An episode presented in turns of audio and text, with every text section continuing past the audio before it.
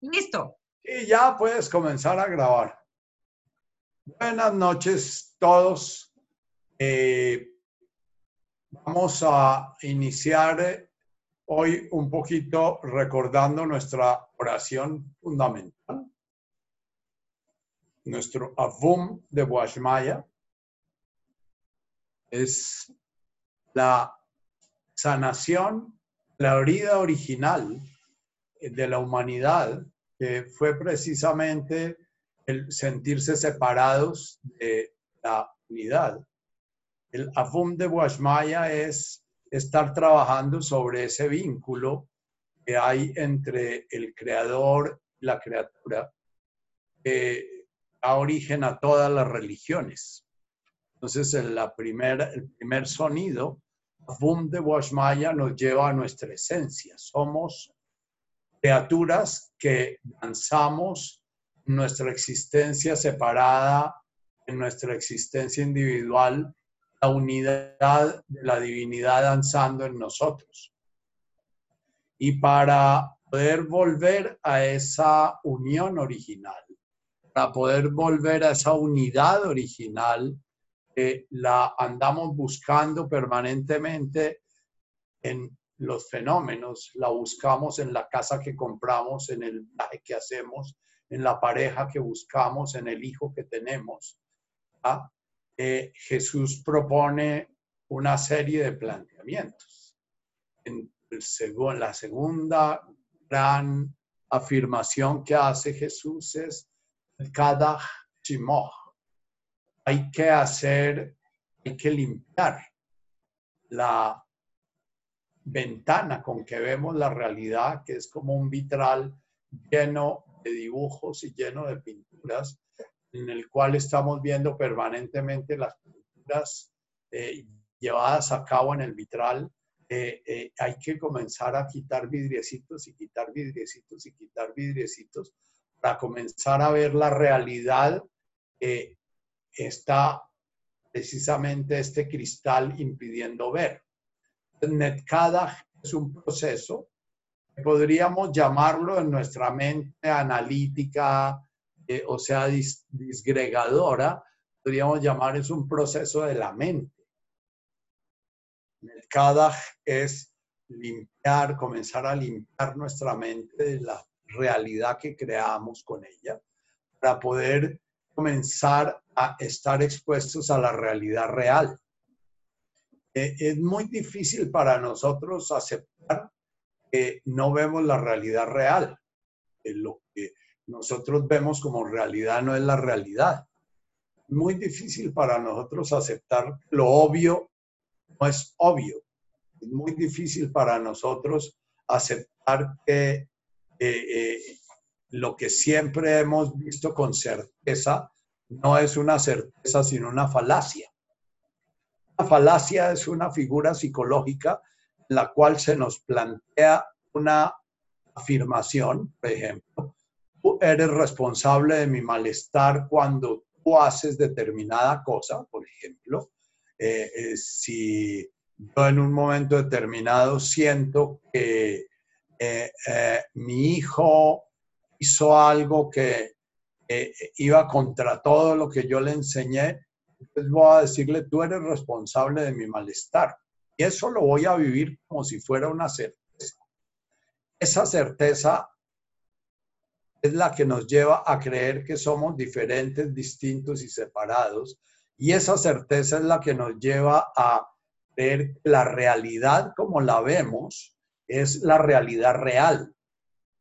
La realidad como la vemos y como la interpretamos es un añadido de realidades mentales agregados. Eh, habla de cinco agregados. Son como capas que vamos poniendo entre la realidad y nosotros. La primera de las capas va a ser el me gusta, no me gusta, eso me produce placer, me produce dolor. La segunda capa va a ser eso es bueno, malo, verdadero, falso, qué sé yo. La tercera capa va a ser una, emoción que hacemos con esos dos primeros juicios, es una emoción y un sentimiento de eso es amable o eso es odiable, eso es elegible o eso es rechazable. Y así vamos creando más y más capas hasta llegar a los más profundos conceptos filosóficos, que son descripciones de la realidad que no son la realidad. Cada shimoch es si yo quiero volver a presenciar, gozar, sentir la plenitud, de sentir que soy la manifestación del Creador. En mí el Creador está danzando su danza y que esa danza tiene un significado especial en mi vida, único, irrepetible, lo que es la danza del mismo creador que danza su danza en cualquier fenómeno manifiesto, cada shimoch. Es un proceso de comprensión mental, es comenzar a dudar, a sospechar nuestra percepción. Vamos en las bienaventuranzas a ver cómo se trabaja y se trabaja esa sospecha. Se trabaja a través de lo que orada ese vitral, lo que rompe ese vitral es el sufrimiento, es la insatisfacción, es la, eh, la sensación de que no puede ser que la vida sea tan dolorosa y tan sufriente. Es el fracaso. Bien. tercer paso en el cual eh, hacemos nuestra oración o hacemos la afirmación es Malkutaj. Es una vez que nos vamos dando cuenta que toda nuestra volición, todos nuestros deseos, todas nuestras acciones, todos nuestros entusiasmos, todas las metas que nos ponemos, tienen que ver con una fantasía, con una ilusión, con una falacia. Entonces, nuestra voluntad, nuestro deseo de realización, nuestro deseo de proyección en la realidad va a cambiar fundamentalmente. Y vamos a ir renunciando a ese deseo personal de proyectarnos en la realidad eh, como individuos para irnos abriendo poco a poco a lo que Jesús llamó Malkutaj, el orden que ordena todo el mundo creado, el orden que ordena los agujeros negros, que ordena lo que llaman el Big Bang, que posiblemente ordene lo que vamos a llamar Big Crush o el final del universo, que ordena el nacimiento de una estrella, que ordena el spin, el sitio donde gira un electrón alrededor de un protón y un neutrón. ordena la forma como las subpartículas se organizan para crear una partícula, eh, eh, para crear una, un electrón o una subpartícula. Ahí está todo eh, el orden que hay en el macro y en el micro. Es un orden que está incluido la manifestación divina, en la danza divina, cuando comenzamos a entender eso, comenzamos a entender que el sentido de la vida no es hacer nuestra voluntad, sino que como comenzar a abrir nuestros oídos, abrir nuestros ojos, abrir nuestra sensación para ver de dónde viene el orden. No soy yo el que tengo que imponer el orden a la naturaleza, no soy yo el que tengo que imponer el orden a mi pareja. No soy yo el que tengo que imponer el orden a mis hijos. No soy yo el que tengo que imponer el orden a ese cuerpo que de alguna manera está frente a mí para ser sanado, sino que hay un orden y que lo que tengo es que comenzar a volverme muy sensible para ver cuál es ese orden y poder yo actuar siguiendo ese orden mal. Cuando yo logro actuar siguiendo ese orden, cuando yo logro, entonces va a suceder algo es Sifianaj Aitana. Sifianaj es el sonido que usa Jesús para decir, desaparece la sensación permanente del ser humano, de cual tu historia, de mi historia, la historia de cada ser humano, sentir que tiene que estarse esforzando permanentemente. El, el, ser humano siempre tiene la sensación de que tiene que estar haciendo un esfuerzo. El ser humano siempre tiene la sensación de que tiene que estar yendo hacia algún sitio. Tiene la sensación de que tiene que estar consiguiendo algo, tiene que estar cambiando algo. Esa sensación profunda de, permanente trabajo y trabajo y trabajo es la que le da sentido a la vida de muchas personas, pero entonces el sentido de esa vida es un sentido esforzado. El ser humano es un ser que permanentemente mantiene esforzado. La vida implica un esfuerzo. La vida es una cruz, la vida es, hay que ponerse las pilas, la vida, uno no se puede dormir porque se lo lleva la corriente, etc. Todas nuestras culturas nos hablan de estar haciendo un esfuerzo, hay que hacer una cuarentena para que el virus no nos mate, hay que siempre estar haciendo cosas y cosas y cosas para evitar que la realidad nos arrastre o para evitar que la realidad nos afecte, para evitar que, etc.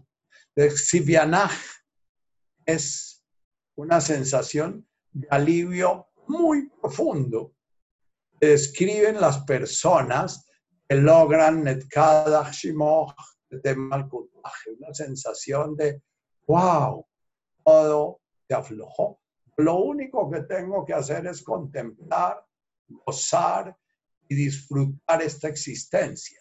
Mi única función como conciencia encarnada es ser la vía para que la divinidad pueda contemplar el mundo fenoménico desde la perspectiva del fenómeno. Y eso es una contemplación gozosa, amorosa, confiada, la cual hablan todas las personas que en la historia de la humanidad han despertado. ¿Qué llamamos despertar? ¿Qué llamamos esa, ese sifianaje? ¿Ah? Eh, es sensación de plenitud, de realización, de gratitud profunda por todo lo que acontece, ya sea llueva, ya sea haya verano, ya sea que yo esté enfermo, ya, que sea, ya sea que esté sano, ya que esté solo, ya que esté acompañado, todo lo que acontece me genera una profunda gratitud. Siento que es algo muy, muy bello.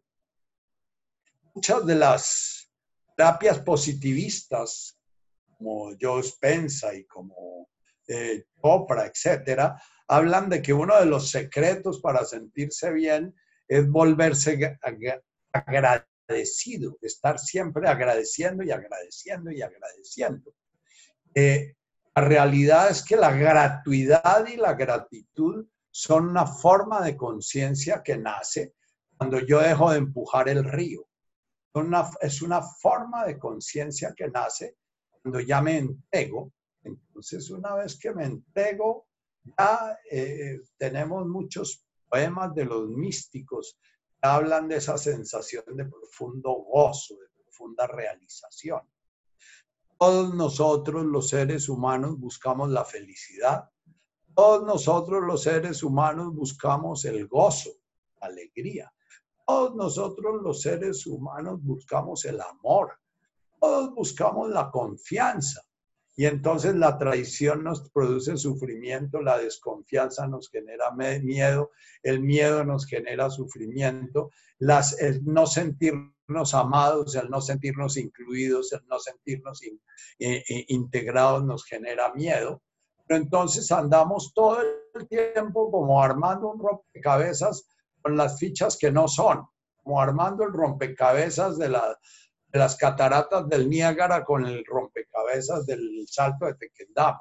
No nos ajustan las fichas, no nos ajustan las fichas, porque estamos tratando de encontrar la confianza, el amor, la plenitud, el gozo en, en la percepción de la realidad que no sirve.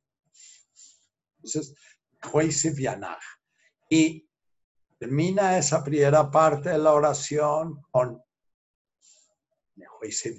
Aitana. Y Cana es la misma manera, de la misma forma, en la misma medida, con la misma energía, con la misma cualidad, con la misma integridad, tanto en el universo que vemos por fuera, todo el universo que nos rodea, llamado de Washmaya, todo el universo, las estrellas que miramos, todo lo que contemplamos y lo que no contemplamos y suponemos. Barajá, tanto en todo ese universo que llamamos externo a nosotros, como en el universo de este cuerpo en el que estoy encarnado. Entonces, esta primera parte de la oración nos va a hacer el planteamiento.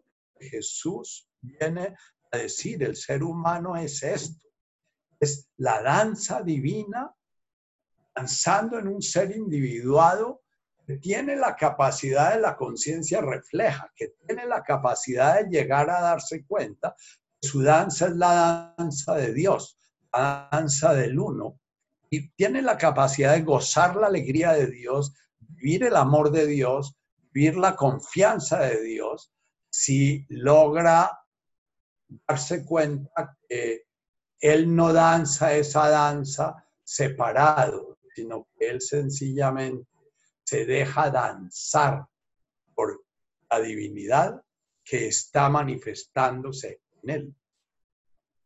Es como el títere que está haciendo un enorme esfuerzo para su trabajo y de golpe descubre que si se suelta, sigue haciendo lo mismo posiblemente. O de golpe su danza y su es mucho más suave y relajada porque ya no tiene que preocuparse.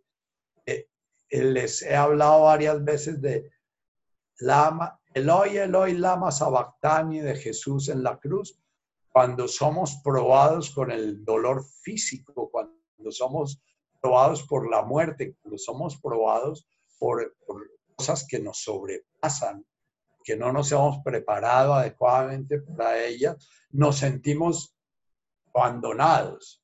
Sin embargo, Jesús pasa por ese espacio de casi muerte y de casi disociación, después ya reconoce que todo está realmente hecho como él que estaba hecho. Todo está consumado, todo está construido, todo está hecho, todo está, no tengo que hacer nada, ¿no? Por eso me entrego. Sexivianaj tiene una parte activa, es el gozo que sentimos al descansar, al soltar nuestra vida en manos de ese orden divino. Pero por otro lado tiene el trabajo de llegar a Él, es el trabajo de ir limpiando nuestra falacia, limpiando nuestra ilusión de estar separados limpiando nuestra falacia volitiva, que es la falacia más profunda de todas. la idea de que yo soy el que hago mi vida. Yo soy el que decido casarme, que yo soy el que decido tener hijos, que yo soy el que decido hacer las cosas. ¿Ya? Ustedes dirán, pero entonces cuando el personaje mata a su madre o cuando el violador mata a la niña, eh, eh, es Dios. y, bueno, va a sonar a blasfemia, pero no hay un solo cabello que se caiga de la cabeza sin la voluntad del Padre. Todo hace parte del orden divino. Entonces, parte del sefianaj es aceptar no comprendemos.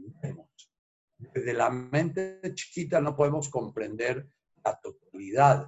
La célula epitelial no puede comprender cuál es el orden del organismo cuando la mandan a morirse a las 24 horas de nacida, si fuera una célula consciente de sí misma, diría, ¿y por qué la neurona vive 60 años y yo tengo que morirme a las 24 horas? Eso es injusto, eso no está bien. Entonces, hasta aquí llegamos en nuestra oración como un planteamiento doctrinal de Jesús que nos pide que lo repitamos y lo repitamos y lo repitamos para que poco a poco, a base de repetirlo, vayamos quitando vidriecitos de ese vitral, nos, nos vayamos saliendo de nuestra certeza, de nuestra falacia, nuestra certeza equivocada. Y vayamos pudiendo comenzar a contemplar la realidad tal como es, vivir la realidad tal como es y escuchar la realidad tal como es y danzar la realidad tal como es. Lo que plantea Buda desde otro camino de conciencia completamente distinto, es un camino muy mental el de Buda. Hace el mismo camino, haciendo un enorme énfasis en la recta comprensión y la enorme énfasis en entender de qué se trata, un enorme énfasis en hacer unos planteamientos psicológicos profundísimos. Fue un psicólogo mucho más profundo que el señor Freud. El señor Freud no entendió cómo armamos la realidad de, a, base de ilusión.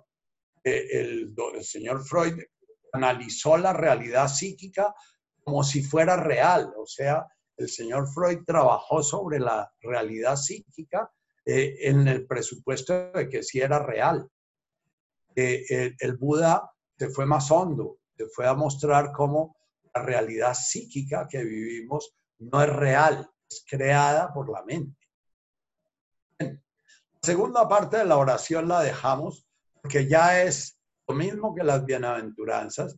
Es un planteamiento entrando un poquito más hondo en ese ser individuado. Entonces, eh, eh, la, mencionaré como parte de la invocación. Les espero a ustedes que estén haciendo en la medida que yo voy dando la explicación, porque estas son los planteamientos que se deben volver como una oración en el sentido de que la oración es invocar, llamar adentro de uno algo que uno siente que hay, pero que aún no lo ve. Entonces, invoco ese Avum de Boashmaya, invoco ese Netkada Shimoch, ese limpiarme para poder ver la realidad sagrada de la existencia. Invoco ese Tetemal ese poderme entregar en presente en que sienta que la realidad me está jodiendo la vida y que la realidad es mi enemiga y que la realidad me amenaza y que la realidad me pone en peligro, entonces estar ahí dándole al Shimoch es entender una y otra vez, comprender una y otra vez si yo quiero actuar mi voluntad contra la realidad, eso se vuelve mucho más complejo y eso vamos a necesitar las bienaventuranzas, porque ¿cuál es la, cuál es la voluntad divina en cada momento? ¿Cuál es la voluntad? Entonces hay que comenzar a escarbar muy profundamente porque yo no puedo sentir la voluntad divina, sino que siento mi voluntad egoica separada de la voluntad divina. Entonces, Jaulan Lachma de Sunkanan Yahomana es, ojo, se cuenta que usted ya tiene lo necesario para darse cuenta de esto que hemos planteado en este presente y en este día.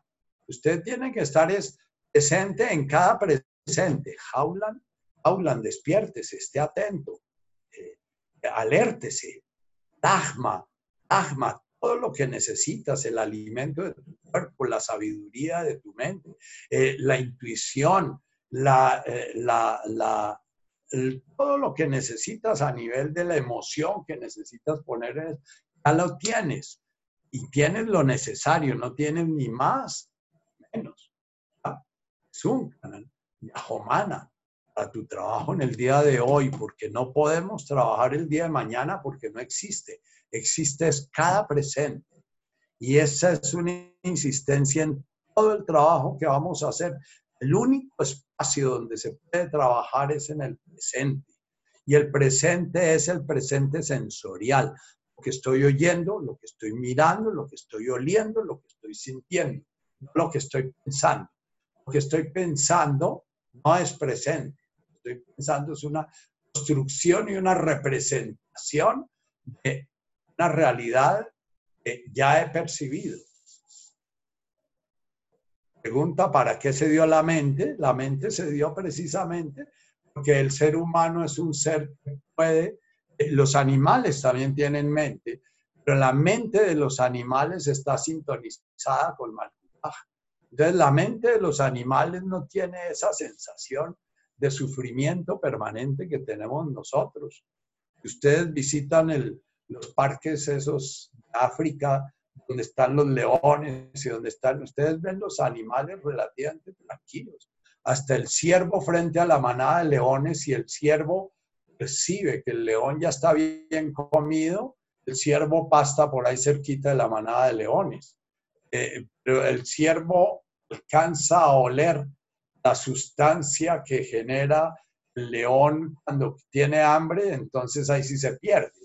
Eh, y ahí el león sí se tiene que comenzar a poner alerta y aparentemente aparece un desorden y, aparentemente para cualquier vegetariano una caza de un león sobre un ciervo y el, el, asesinato del ciervo y todo es visto como algo violento, sin embargo eso todo hace parte de un orden que ha estado en este planeta por muchísimos miles de años y no ha acabado con el planeta. El planeta está comenzando a ser terminado gracias a que los seres humanos quieren implantar un orden distinto a ese orden natural. Y, bueno, ahí está pasando que el tema al nos da señales de, que no, no estamos funcionando bien.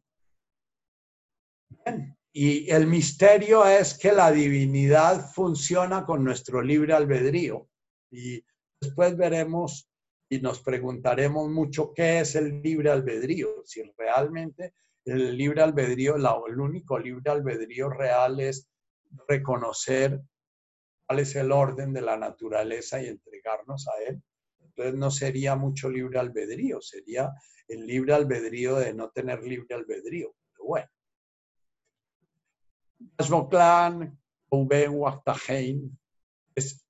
tenemos unos enormes vitrales llenos de plomo, llenos de colores y dos y tres ventanas seguidas han sido construidas cada vez más gordas porque queremos aislarnos de la realidad y queremos de alguna manera crear una realidad que sí nos responda a nuestra representación de la realidad. Entonces, Vasvoclan Kauben es comenzar a deshacer esa, ese vitral poco a es la misma Melkada Shimohit de Malkutah, ya en un orden más concreto, ya es en tu vida individual, no es un planteamiento ontológico, un planteamiento metafísico el ser humano, sino es un planteamiento ya para ti.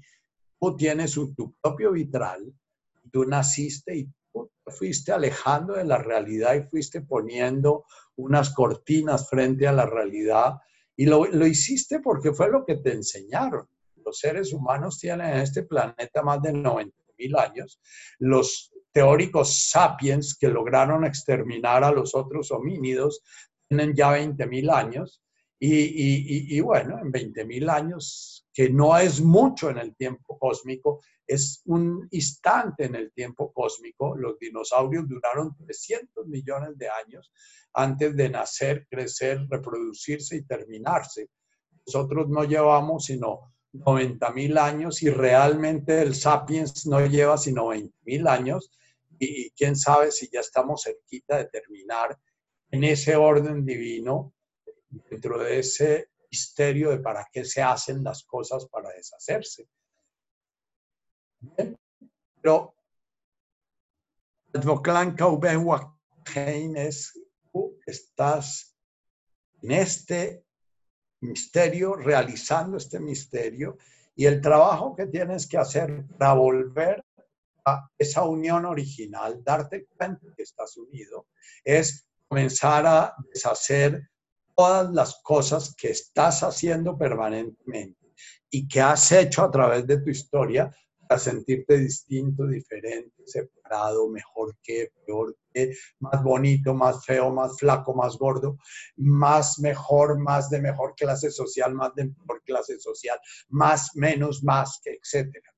O sea, todo el trabajo del psiquismo humano, entre más nos adentramos en lo que llamamos la cultura, es el mapa que los seres humanos han ido poniendo encima de la realidad cada uno de nosotros tenemos un vitral, pero ese vitral lo aprendimos de nuestros padres, nuestros abuelos, nuestros bisabuelos. O sea, ellos han ido construyendo y construyendo y nos ceden a nosotros y nos enseñan, nos dejan el trabajo que ellos hicieron. Eso se llama karma. Entonces,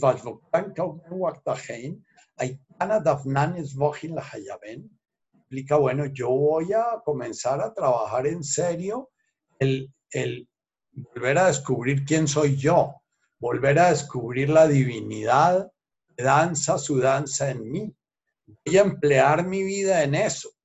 Y al emplear mi vida en eso, hay dafnanes la hayaben, dicen los sufis, cuando un corazón despierta el amor, se redime toda la humanidad. O sea, eh, eh, Anshin, nuestro maestro Zen, nos dice, cuando alguien despierta en su despertar, despierta a todos sus ancestros dormidos. O sea, cuando yo trabajo el karma que me pasó mi padre, mi madre, mis abuelos, mis bisabuelos, estoy trabajando todo ese karma en la medida en que yo logre irlo resolviendo, en la medida en que yo logre irlo disolviendo, en la medida en que yo logre irlo ablandando, estoy limpiando el karma de todos ellos. Es que yo pueda deshacer los nudos, deshacer los obstáculos que tengo frente a la realidad y al mismo tiempo, Kana es en la medida en que yo lo hago, se está haciendo lo del otro. No jugando a Alejandro Magno, ni a jugando a de Stalin, ni jugando a Hitler, ni jugando a Marx, ni jugando a... No es violentando a los demás y generando mucho más, mucho más karma, como se resuelve el karma. El karma se resuelve a través de mi vida, única, separada, distinta, diferente, pero del mismo, de la misma unidad. En mi vida única y separada hay una tarea específica que nunca se va a repetir. Si yo me suicido, esa tarea va a tener que ser hecha posteriormente, posiblemente por mí mismo. Mí mismo no va a ser Nacho, va a ser una conciencia que está cargada con ese vitral y que desde que encarna ya va a entrar en un hogar en donde le va a ser muy fácil hacerse cargo de esos vitrales porque si yo tengo un karma de violencia, muy posiblemente encarno en un hogar violento. Y si tengo un karma de soberbia, muy posiblemente encarno en un, en un hogar soberbio, en un país soberbio y en una época en que mi soberbia pueda ser puesta en escena. La yuna, la Esa cultura, ese vitral colectivo, ese, eh, eh, ese trabajo hecho por toda la humanidad permanentemente, eh, de alguna manera me permea a mí y eso me permea como Lenes Yuna.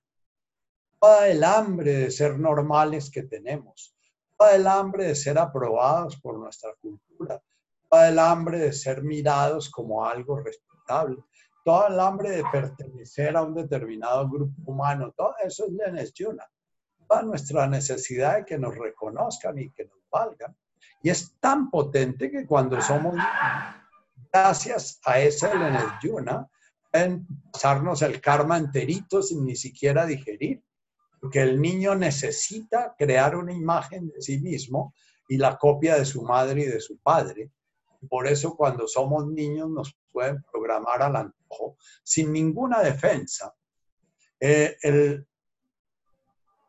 trabajo de la conciencia es que muchos pasan su vida entera y siguen siendo programados, programados, programados, y ya de 90 años siguen ahí eh, aterrados de que la mujercita que levantaron de 60 les de golpe les dice que los quiere.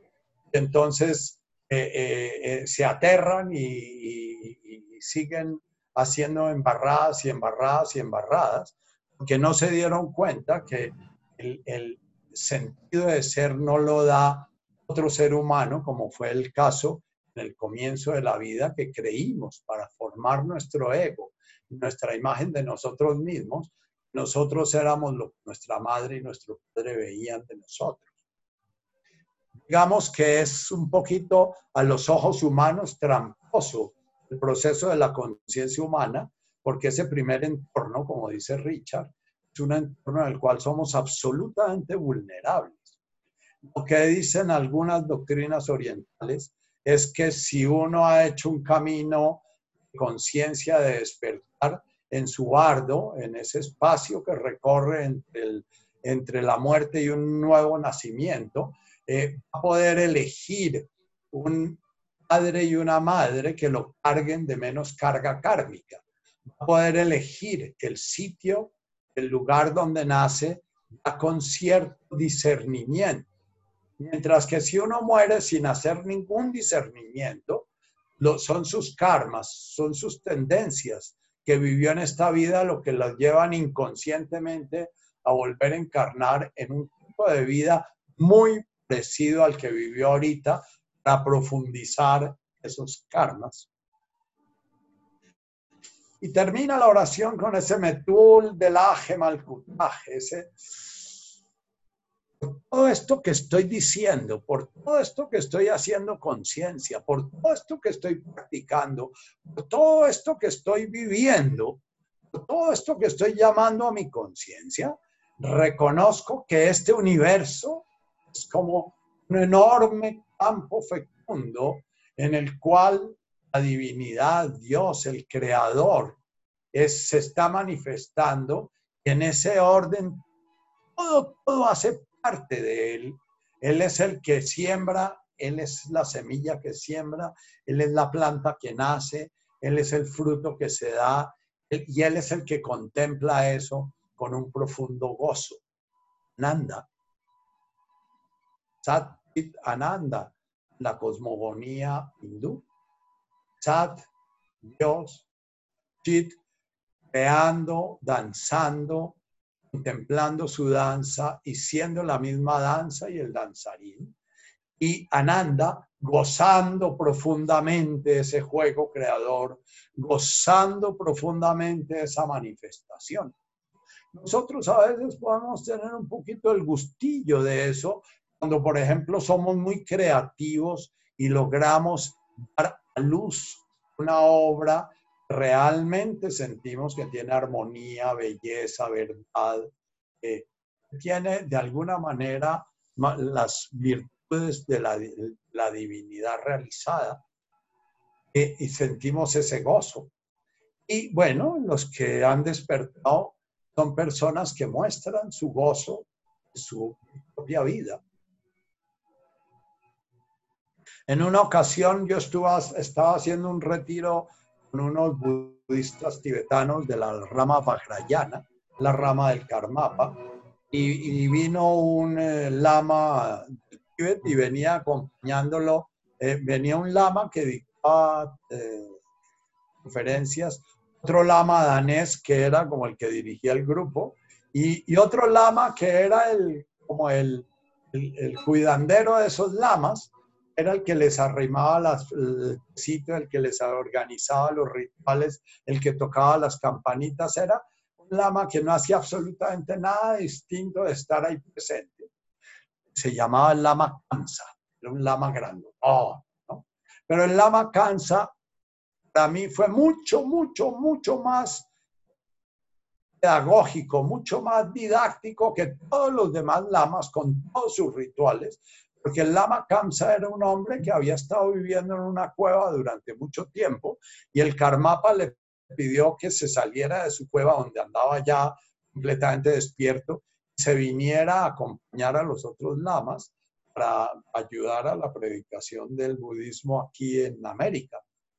El Lama Kamsa todo lo que hacía era mostrarse mostraba era un bobo orgásmico que todo el tiempo estaba con una cara de felicidad infinita y lo único que decía en su, en su lengua es, es que ustedes no se dan cuenta que ya están en el paraíso, ¿no?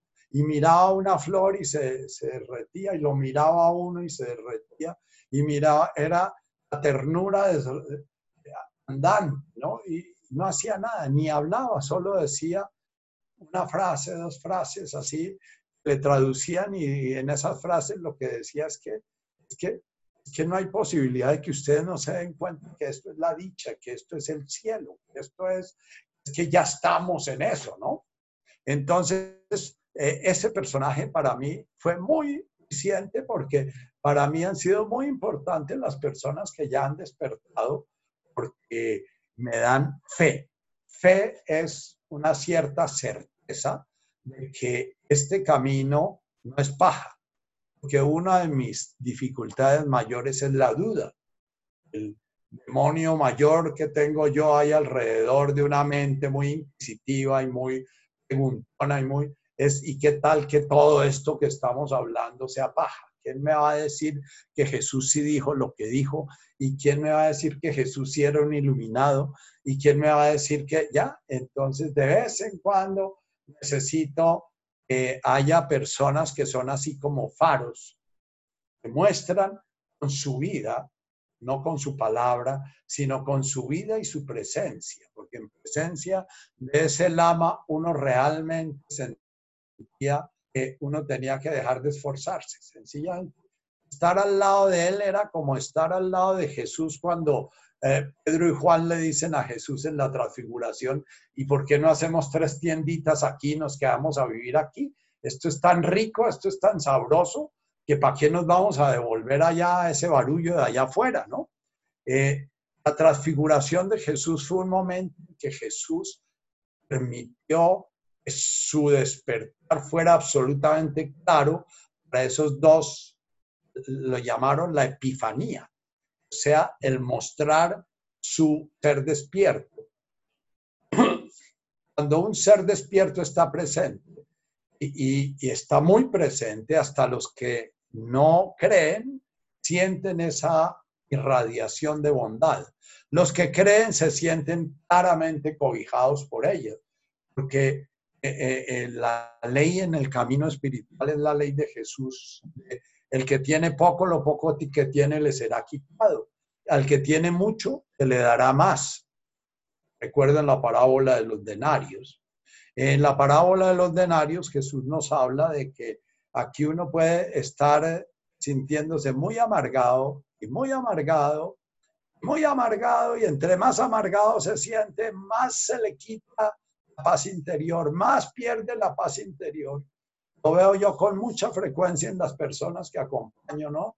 Les tengo que dar una droga y después dos drogas y después tres drogas porque cada vez van sumergiendo más en esa amargura y en esa sensación de estar solos y de estar fracasados y de ser marginados y de ser, estar perdidos y ya.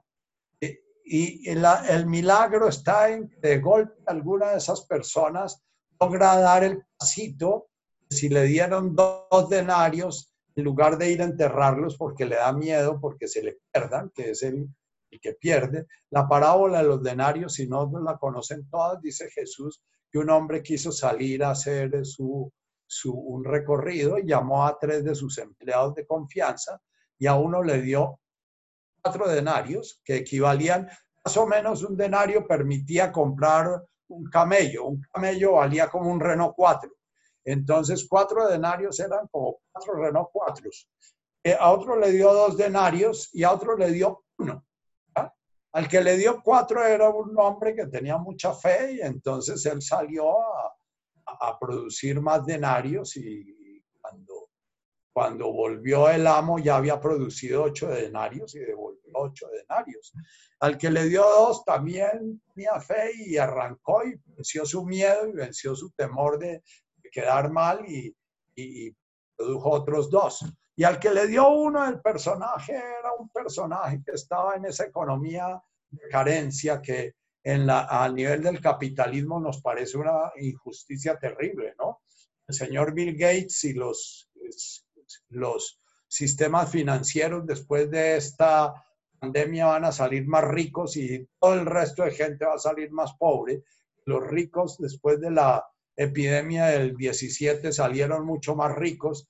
Ya en la Edad Media, después de las grandes pestes, había grupos de ricos que se volvían mucho más ricos de terratenientes que conseguían mucha más tierra Eh, esa es una ley extraña, se da en el reino de este mundo y en el reino de Dios. Entonces, el, camino está en cuando uno siente que tiene poco, entonces tiene que arrancar a patalear y patalear y patalear para ver si logra no enterrar ese denario y logra producir el otro denarito. Cuando produzca el otro denarito, posiblemente. ¿Y, se acuerdan dónde fue a parar el denarito del que, del, que se lo quitaron y lo lanzaron a las tinieblas exteriores? Ese denarito fue a parar al que tenía ocho. Que al que tiene mucho se le dará más. Entonces eso parece muy injusto, pero esas son cosas que son de la realidad. Entonces terminamos Metul de la Gemalkutaj.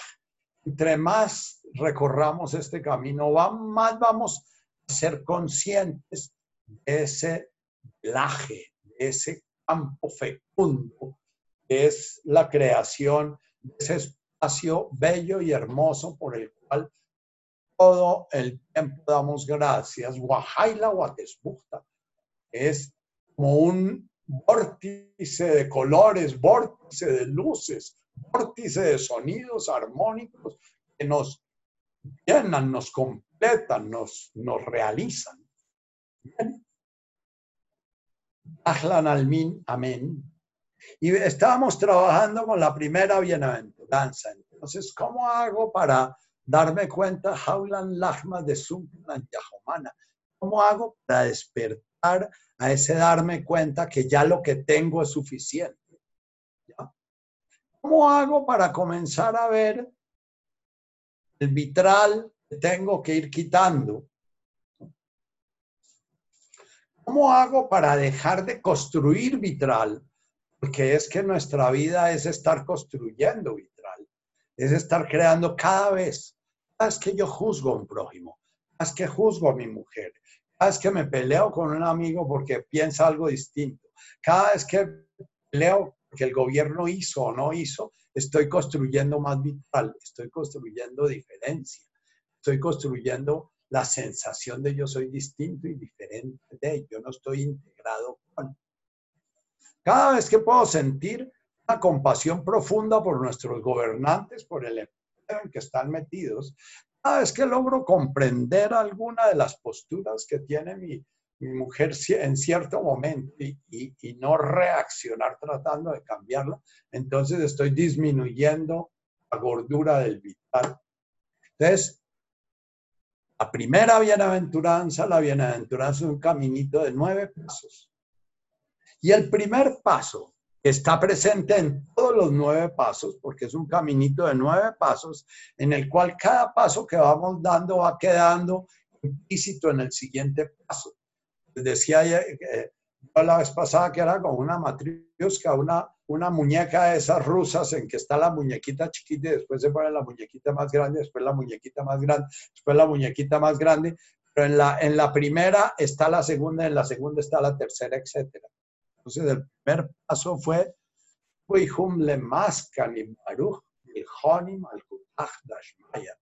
Bienaventurado el que comienza a tratar de no enterrar ese denario, sino tratar de mantenerlo a flote, no, salir corriendo, no, no, no irse a, a, ver qué, a qué mundo mental se va. El que frente a una relación le genera dolor. Una relación de pareja genera dolor. En lugar de irse a los mundos mentales míticos de que esta relación debe estar mala y que esta relación no debe servir porque me está generando dolor, es quedarse viendo qué hay ahí. Y bueno, ah, pero es que es una relación en la cual entré en relación con una mujer que ya tenía su pareja y entonces estoy sufriendo yo, está sufriendo ella y está sufriendo su pareja. Ah, pero yo ya he estado en otras relaciones en las cuales he sufrido igual, aunque eh, mi pareja no tenga otra pareja y aunque ella no tenga otro, eh, ni yo tenga otra pareja y he sufrido igual. Entonces se sufre igual si la otra persona tiene pareja o no tiene pareja. Pero entonces, si yo tengo la oportunidad en este, en este planeta de comenzar a trabajar un sufrimiento y con mi trabajo ese sufrimiento no generar sufrimiento, más sufrimiento. Entonces, bueno, si la relación de pareja en sí misma es un sufrimiento muy grande, voy a buscar una relación en que solo suframos dos y no sufran cuatro o cinco o seis. Que si sufren tres, cuatro, cinco o seis, el sufrimiento deja huella. Esa huella va necesariamente a recaer sobre mí y sobre cada uno de los que la viven. Entonces, un criterio es estar en mi presente mirando lo que está pasando en mi presente. Pero para poder estar en mi presente, ¿cómo hago si mi mente nunca está en presente? ¿Cómo hago si mi emoción no está en presente? Por lo general, mi emoción está obedeciendo a mundos mentales, estoy obedeciendo a la relación que hubiera podido tener y no tuve, o estoy obedeciendo a, a, la relación que puedo, que puedo tener, pero si, si esta relación pasa esto y lo otro, o estoy atendiendo, ¿cómo hago? Primera bienaventuranza, le mascani, estoy integrándome, estoy creciendo, estoy saliendo del que tiene poco para que perder lo poquito que tiene, para poder calificar en el que tiene, aunque al menos un poquito, poder tener un poquito más, cuando logro mantenerme atendiendo a mi respiración. Cuando atiendo a mi respiración y siento que mi respiración es una forma de estar mirando, estoy mirando el vitral y no la realidad. Cuando me siento en mi respiración, todo mi sentido de la vida está en ver cuánto soy capaz de mantener mi atención presente en mi respiración y mi atención presente en sensorialidad, mi atención presente en mi postura, mi atención presente en lo que está aconteciendo en este presente a mi alrededor. ¿Cuánto tiempo? Puede pasar un año y logré, que tiene poco, conseguir un poquito más. Al principio solo lograba cinco minutos, al año ya estoy logrando 15 minutos de sentarme distraído. Ah, ah pero ya son 15 minutos en que me siento distraído. ¿ah? Y bueno, de los 15 minutos antes, estaba distraído los 15 minutos, ahora estoy distraído 14 minutos y medio. Ya logro estar presente en dos o tres respiraciones mi mente vuelve y me lleva a los vitrales, porque el ego está encargado de no dejarnos ver la realidad, porque el ego, la realidad es un fracaso, en la realidad nos morimos, en la realidad nos enfermamos, en la realidad los amores se terminan, en la realidad nos traicionan, en la realidad, la realidad no es amable para nadie. Entonces el ego ya aprendió desde chiquito que la única manera de sentirse seguro es estar negando la realidad. Entonces voy a ver si logro estar presente en cinco respiraciones. Bueno, qué machera, ya logré estar presente y ya cogí un truco. Ya vi que si yo atiendo mi respiración, al principio en la punta de mi nariz, pero al mismo tiempo me doy cuenta de, del ombligo que se mueve cuando respiro, me logro mantener dos, tres respiraciones más si trato de ver la respiración como en general o, o si, sé yo. Cada quien meditar y en cada meditación es un juego. Y es un juego en que cada quien tiene que descubrir cuál es su juego. Cada quien tiene que ver cómo su ego se la gana o cómo su ego la pierde. Cada quien tiene que reunirse con su ego y darle un abrazo y decir, vamos a jugar este juego y vamos a jugar este juego lo más bondadosamente posible. Y entonces cada vez que me siento y mi ego me manda para un mundo mental, a los dos minutos ya me da un calambre y tengo que deshacer la postura, a los cinco minutos me acuerdo que tenía que hacer una llamada urgente y me paro como un tiro a hacer la llamada urgente. Ya y en el momento en que me paré a hacer la llamada urgente, me doy cuenta que mi ego me la ganó, entonces poder decirle al mi jugador contendor, darle la mano amorosamente, abrazarlo y decirle, bueno, usted está haciendo su trabajo y lo felicito porque lo hace muy bien. Eh, por ahora, sigamos el juego. Vamos a ver en la siguiente partida si podemos llegar a 15 respiracioncitas o si podemos llegar a los 15 minutos. Muchos de ustedes posiblemente no meditan ni 5 minutos. Muchos de ustedes no dedican de sus 24 horas 5 minutos a estar presentes en su respiración. Estar presentes en la respiración es conocer el juego, reconocer a mí ya me la tiene ganada el ego y que yo soy de los que tienen poco, lo poco que tiene me sigue siendo quitado. Y que entre más viejo sea y más cacreco sea, más mi mente humana y neurológica se vaya apagando, si no me ha avispado, me van a quitar más el denario, porque en el momento de morir me voy a dar cuenta que no hice un carajo. Entonces, cuando yo comienzo a darme cuenta de eso, comienzo a tomarme en serio el juego. Ese juego lo voy a jugar, voy a, ver qué alcanzo a hacer. A mis 60 años comencé a creer en la reencarnación porque dije, uy, he hecho tan, tan, tan, tan poquito en esta vida. Si no hay reencarnación es muy duro para mí pensar en el sentido de la vida. Debe ser que hay miles de encarnaciones y que en cada vida uno hace un poquito. Lo importante es que uno hace de ser de los que tienen poco y les es quitado, los que tienen poco pero comienzan, no, no les quitan el denario. Si esa persona hubiera llegado con el denario a donde el amo y mire, estaba haciendo todo el esfuerzo, pero definitivamente yo no tengo habilidad para, y, pero hice todo el esfuerzo y aquí está el denario con el sudor de mi frente cargado encima eh, ahí se lo devuelvo y se le agradezco que me haya dado un denario. Eh, posiblemente a ese personaje le dejan el denario, ¿no? Si no juega víctima y no dice que es que no lo dejaron y que fue que el papá le hizo y la mamá le aconteció y la tía le hizo y el gobierno le cobró y que el otro le hizo, eso es lo que hacemos nosotros para enterrar el denario. Estar volviéndonos víctimas y decir es que como soy de desgraciado, si yo nací en desventaja, me jodí. Entonces, la meditación es un juego en que primero dejamos de ser víctimas. Primero nos responsabilizamos por nuestra vida como es y nos enfrentamos a nuestro ego que vamos a jugar el juego con él. Usted me va a que te cojo ratón y a que no gato ladrón.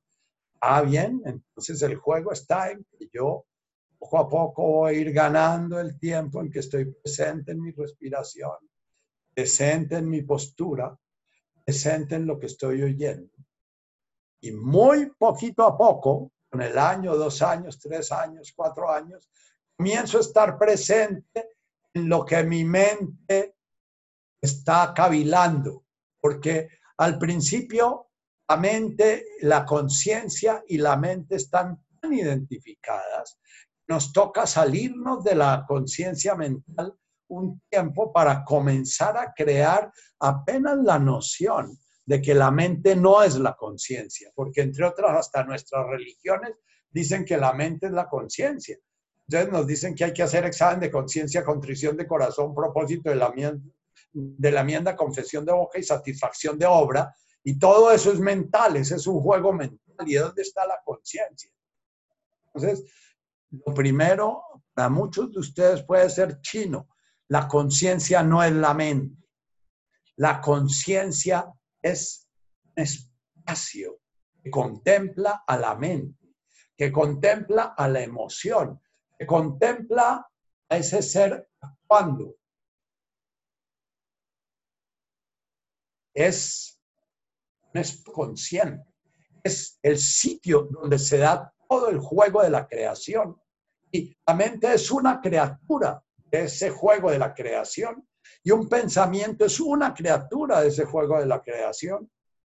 Y la emoción y el cuerpo, la mente y el cuerpo se relacionan como un bombillo en sus dos polos, el cuerpo y la mente. La mente es energía sutil, el cuerpo es energía densa, material. La mente se conecta con el cuerpo a través de la emoción. La emoción es una energía que a veces es densa y se nos presenta en el cuerpo, por ejemplo, cuando nos muerden los celos, nos muerden en la tripa o cuando nos enamoramos y sentimos que nos traicionaron, eso nos muerde en la tripa. O cuando hemos confiado en una persona, eh, hemos confiado en un maestro y de golpe nos cuentan que ese maestro salió chip porque hizo algo que nos escandaliza, eso nos muerde en la tripa. Es una emoción que está tocando fibras muy, muy, muy antiguas de nuestra historia. Nos recuerdan las veces que nuestro padre o nuestra madre nos traicionaron. Nos recuerdan las veces en que fuimos abandonados cuando más necesitábamos, ¿ya? Entonces, la mente está permanentemente tocando a la emoción. La emoción toca el cuerpo, cuando hayamos quitado el vitral, cuando habrá, hayamos limpiado y balanceado nuestro reloj de arena, en lugar de ser la mente la que toca la emoción, va a ser el cuerpo el que genera emoción y informa a la mente. Emoción es un fusible entre la mente y el cuerpo pero nosotros los seres posmodernos, los seres humanos posmodernos, abandonamos el cuerpo, la emoción está tan enajenada en la mente que ni siquiera nuestro cuerpo nos dice cuándo tenemos hambre, cuándo tenemos sed, o cuándo nuestro cuerpo no nos avisa cuándo la energía de la persona que está enfrente de nosotros es una energía acogedora, integradora o es una energía rechazadora. Nosotros estamos preguntando cómo te llamas, dónde vives, qué haces, qué estudiaste, ¿ya? Que nosotros nos relacionamos es con imágenes del otro, no nos relacionamos con su presencia viva. Ahorita estamos en nuestra salsa, porque ahorita estamos hablando de la mente a la mente. Ojalá sus cuerpos estén siendo tocados y yo busco usar imágenes en el cuerpo para, porque esta enseñanza no es una enseñanza a la mente, es una enseñanza al cuerpo. Es al cuerpo donde tenemos que volver le más baruch. Es el que se aferra en su respiración, entonces vuelve a conectarse con su ser encarnado, la divinidad que se hizo carne, Cristo. Es Dios hecho hombre. Viste Eleison, es que ese Dios hecho hombre tenga misericordia de mí, que ese Dios que está dentro de mí tenga misericordia de mí y que ese Dios está contemplando a ese Dios hecho hombre, tenga misericordia de mí. Irie eleison, triste eleison. Bella interpretación que hizo Silvia en un retiro. Bella interpretación de, esa danza, Kyrie eleison, triste eleison. Eh, siempre hemos dicho, Señor, ten piedad, Cristo, ten piedad, y nos imaginamos a Cristo como la figura del Señor de los Milagros colgada en la cruz, allá colgando. Las culturas místicas, como es el islamismo, y como son muchas culturas místicas orientales, viven las imágenes, porque las imágenes nos hacen perder la relación con lo sentido. Cristo es algo que cada vez que decimos Cristo, debemos sentir a Dios encarnado y haciendo su historia en nosotros. Cristo es Dios encarnado en nosotros. Más que es estar conectados con nuestra sensación, ojalá hasta en el momento del orgasmo pudiéramos estar presentes en la divinidad orgasmeando en nosotros. Eh, nosotros eh, decidimos con San Pablo que las obras de la carne son estas y las del espíritu son estas, y que entonces cuando la carne habla, el espíritu se calla, y cuando el espíritu habla, la carne habla. Bueno, eh, San Pablo era un personaje, era un intelectual de la época, donde las doctrinas dualistas, influidas mucho por el, por el zoroastrismo, el pueblo judío estuvo casi tres siglos entre el siglo II y el siglo IV, entre el siglo I y el siglo IV en Babilonia. Entonces los intelectuales judíos de la época de Jesús eran profundamente influidos por el zoroastrismo que era claramente dualista, ¿no? Estaba Hormuz y Arimán y, el principio del bien y del mal, y, entonces la doctrina de Pablo salió bastante, bastante untada de ese zoroastrismo. Jesús no era tan. El Padre nuestro y las bienaventuranzas nos hablan de una sola realidad, Sarja. De Boasmaya es la realidad física realidad mental, la realidad emocional en la cual se está manifestando la realidad sentida, la realidad percibida. En una rabia está, está manifestándose la divinidad, en una sensación se está manifestando la divinidad, en un pensamiento se manifiesta. El Honi Malkutaj Dashmaya, decíamos la vez pasada, el Honi Malkutaj es el realmente está integrándose. Que es como un gerundio, es algo que se realiza en el presente y se actúa en el presente, se vive en el presente y se siente en el presente. Nos dijeron bien aventurados, es bien aventura, es una palabra que en español proyecta al futuro. En, en, inglés fue traducida por el rey, el rey Santiago como bendito. Bendito es más preciso, porque bendito es, es que esa persona está bien dicha, está, e, e, esa persona se puede decir que está bien, eh, eh, en este presente está bien. Bendito al menos no nos manda para el futuro.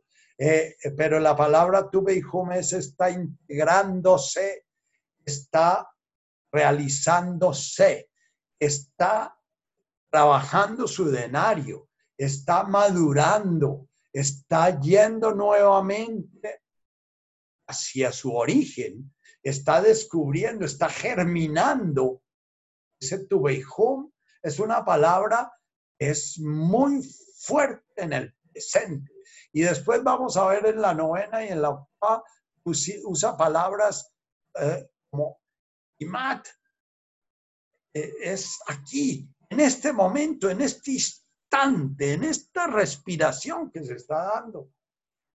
Eh, Haidein Hadai, Haidein es en, este, en la sensación que está aconteciendo en este preciso momento, no es, no es que pasó por la mente y la mente generó una emoción, es que la experiencia que estás viviendo está generando en ti esto.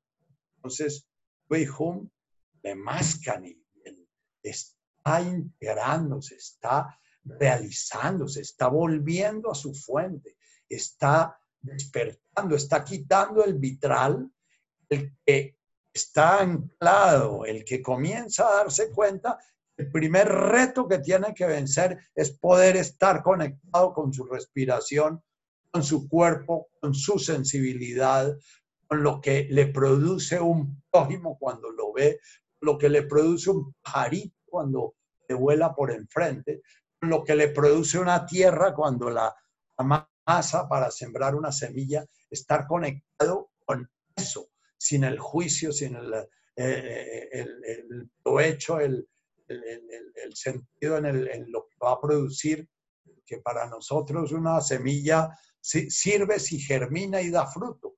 No, el sembrador, la semilla, es un acto que se realiza en el presente y se pone todo su sentido en ese presente. Y, bueno, se deja a Malkutaj el que vaya a darse, y si nace cizaña, porque los enemigos sembraron cizaña, eh, eh, eh, el Malkutaj dice, no, no, no, no tumbe la cizaña, porque de golpe, tumbando la cizaña, entonces tumba también, tumba también el, el trigo. La, la cizaña hoy en día se llama el trigo, eh, el, arroz rojo. Cuando se siembra arroz, hay un arroz, es un arroz estéril que no es comestible, una semilla, pero una semilla que no es comestible, que es el arroz rojo. Entonces crece igualito que el arroz y después es un camellazo. Entonces cuando se vende semilla con arroz rojo, ese arrozal se daña. Jesús dice, no, cosechen la semilla y pacientemente separen la, la cizaña. Sobra decir que la trilladora de, los, de la agricultura industrial no puede separar la cizaña de el, arroz rojo del arroz blanco. Entonces se pierde la cosecha porque se mezcla todo.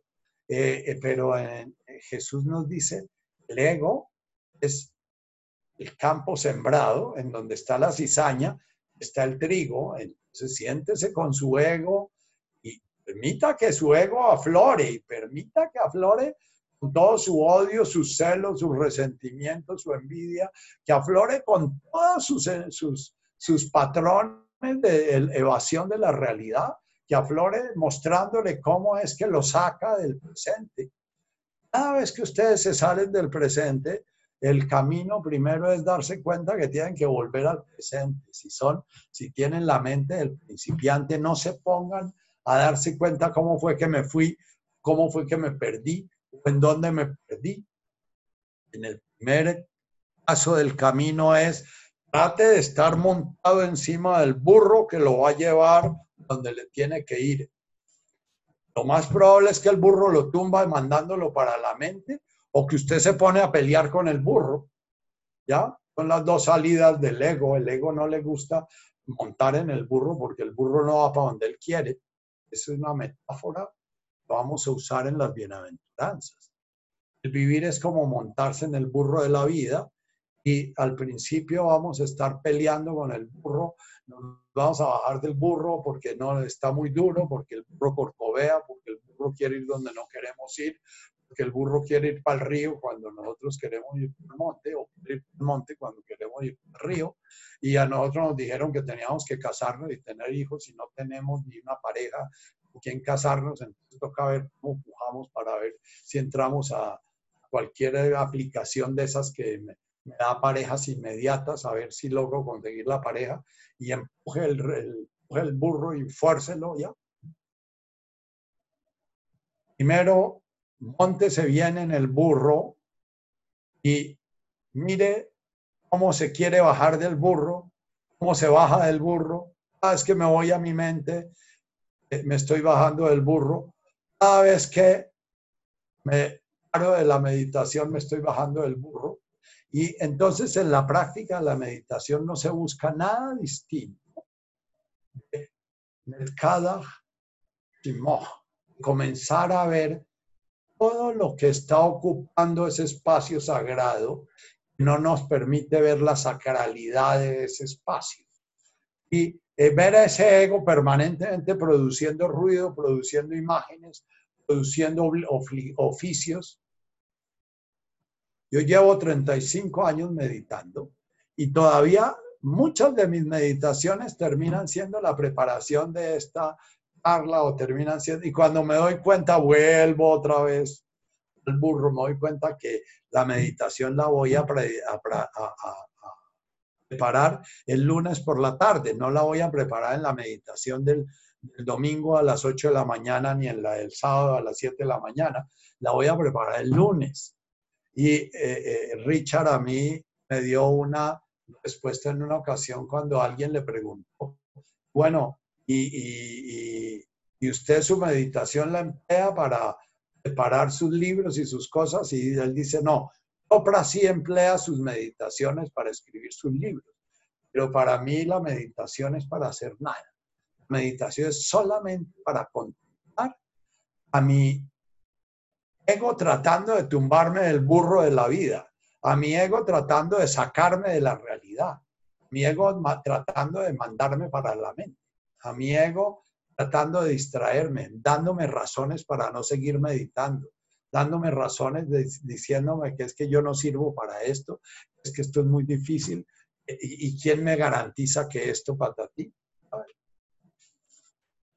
Entonces, la primera paso nosotros vamos a comenzar a conocer nuestra vulnerabilidad frente a las argucias del ego. El ego tiene un mandato, eluda la realidad porque en la realidad usted se muere. Entonces, si usted logra crear mundos imaginarios en los cuales eh, eh, usted no va a morir, entonces la manchera. Eluda la realidad porque en la realidad usted enferma. Entonces, si usted crea mundos imaginarios en los cuales usted no va a enfermar, entonces chévere. Entonces yo por eso me tomo como 20 pastillas por la mañana para no enfermarme. Y esto me, cuestiona y entonces yo digo, un día voy a dejar de tomarlas. Tema al cutajimbo. Cada vez que me tomo las pastillas digo, pero será el mal, mal que me tome las pastillas o que no me las tome. Y entonces ahí arrancan ya otras bienaventuranzas de cómo ya comienza uno a discernir. Y eh, la única respuesta es que una pregunta bien hecha no tiene respuesta. Si me tomo las pastillas va a haber una forma de conciencia, si no me la tomo va a haber otra forma de conciencia. Eh, si atiendo los requerimientos de, de, esa, eh, de ese buen seductor, me pide que seamos unos buenos amantes y no nos enredemos en una relación estable, que es que la relación estable, eh, eh, eh, no voy a obtener una respuesta porque voy a sufrir. Y si digo que no, también voy a sufrir. Lo que importante es que si digo que no me enredo en la relación, no es porque no voy a, lo que no quiero es hacerle daño a la mujer de ese señor, porque es que voy a hacer una roba marido si no sé qué, si No, no, no. Yo asumo en las experiencias que he tenido en mis relaciones de pareja, generado mucho sufrimiento a mí mismo y a las personas con las cuales he vivido. Entonces, eh, eh, si me voy a meter en una relación de pareja, voy a buscar que esa relación genere el mínimo sufrimiento posible. Va a generar mucho sufrimiento, pero genera el mínimo sufrimiento posible. ¿Para qué me voy a meter en una relación en que ya se, es obvio una cantidad de sufrimiento alrededor? Entonces, es válido no meterme en una relación en que voy a generar sufrimiento excesivo. En la relación terminamos metiéndonos porque la vida nos las pone. Y bueno, a través de vivirlas vamos descubriendo cosas, personas que estaban ya muy trabajadas, sencillamente salieron de sus relaciones como Buda o no tuvieron relaciones como Jesús o tuvieron relaciones como las de como las de Gandhi, que eran relaciones en las cuales era claro que el sentido de la relación no era una relación de nos vamos a mirar el uno al otro, sino era una relación de vamos a crear una relación que se proyecte a son más bien sociedades. El Honi Malkutah Dasmaya. Malkutah Dasmaya es el que está centrado en su respiración, va a poder intuir más claramente lo que hay detrás del vitral y está de alguna manera funcionando como el que quita vitral y no pone vitral el Honi Malkutas Maya, estoy integrándome y eso hace que pueda integrarme al reino. Traducido como ellos, el Honi Malkutas Maya, ellos, ellos será el reino de Dios. No, ellos está haciendo el reino de Dios en la medida que están trabajando su denario para que no los boten a las tinieblas exteriores. Cuando no trabajamos el denario es cuando decimos, ah, es que yo no sirvo para esto, ah, es que eso a la iglesia ha hecho tanto daño a la gente, no, eso el misticismo, no, a mí que me den garantías, y entonces yo sencillamente hoy entierro el denario porque no me interesa hacerme cargo del denario. Entramos a la segunda. Del Hani Malkutachta Maya, es como se cierra ese primer movimiento, ese primer paso, es Malkutaj Maya, es Malkutaj de Malkutaj. Ashmaya es la primera palabra, es la divinidad manifestándose. Esa persona va a descubrir la voluntad divina manifestándose en el universo que percibe a través de ese cuerpo que se le dio. Heredar el reino de Dios es descubrir que ya estamos en el reino. Haulan Lagma de Sunkanan Yahomana. Y ya tenemos lo necesario para. Y ya tenemos lo suficiente en cada presente para trabajar nuestro despertar. cada presente es un momento en que podemos estar en el reino y que al principio vamos a estar en el reino a pedacitos chiquitos y poco a poco vamos a estar no más, más y más. Bueno, en algunos seres humanos se da un momento en que ya desaparece la tensión entre el reino de este mundo y el reino de Dios, porque ya el reino de Dios aparece a sus ojos y a sus oídos de una manera tan clara que el reino de este mundo deja de ser tentación. Para la mayoría de nosotros estamos en los dos denarios, ¿no? Ganas de irlos a enterrar estamos en el denario. ¿Será que si yo, y si yo no produzco otro denario, me echarán para afuera? Y si yo no logro, ¿será que no lo consigo? ¿Y será que ya? Entonces, la mayoría de nosotros estamos en el denario. Eh, de los nosotros hablo de los que estamos aquí porque eh, la mayoría de los seres humanos ni siquiera asisten al banquete en el que reparten los denarios, porque les parece que no, ese banquete no tiene ninguna significación, no vale la pena, no tienen hambre. Bien. La segunda bienaventuranza vuelve a abrirse con este sonido, es un gerundio. Gerundio es un tiempo gramatical que refleja una acción que se da en el presente y se termina en el presente y tiene su significado en el presente. Amando un gerundio. Amando es un gerundio, es un verbo que conlleva el sustantivo que está llevando a cabo esa acción. Estarse amando al amado. En español utilizamos el verbo estarse, estar amando, porque ya estamos disociando gerundio como una forma de existir nuestra gramática y nuestros mundos mentales en los cuales una persona puede estar en la realidad y puede no estar en la realidad. Entonces, amando, integrándonos, estamos integrándonos, estamos volviendo a esa unidad primaria de Abum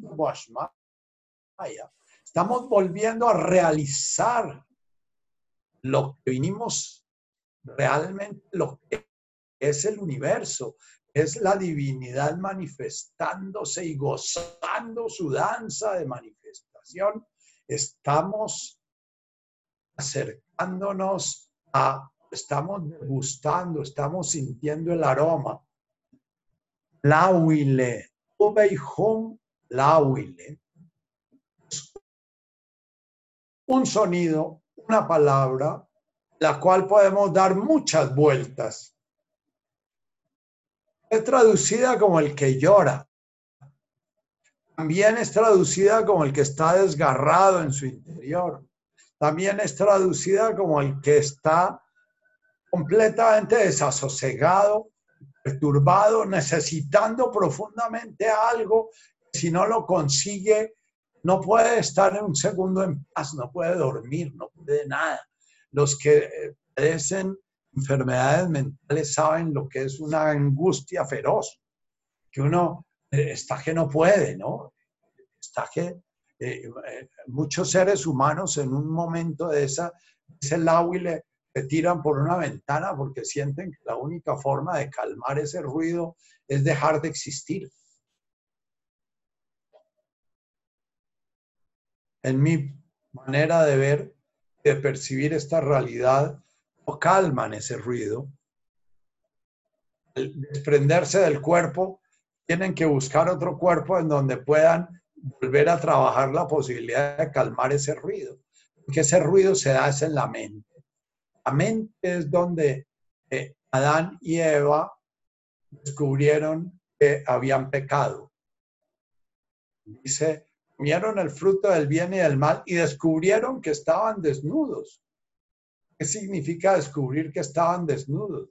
Y sintieron vergüenza. Por primera vez apareció la mente humana haciendo el juicio de desnudo, vestido, eh, el juicio de bueno, malo, el juicio de adecuado, inadecuado, el juicio de obediente, desobediente. Y entonces se escondieron.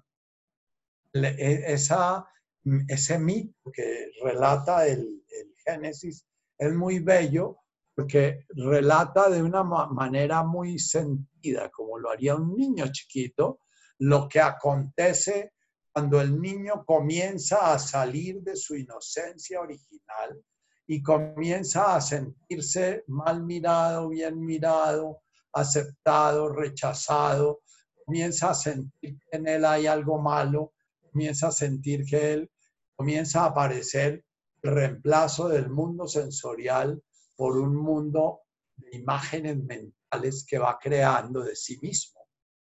Comienza a aparecer lo que, eh, eh, lo que la, constituye la mandala de Richard, ¿no? La imagen de mí mismo y la imagen de los otros. Comienza a aparecer la imagen de mí mismo en el pasado y en el futuro. Comienza a aparecer la imagen de los otros en el pasado y en el. Y la imagen de la realidad.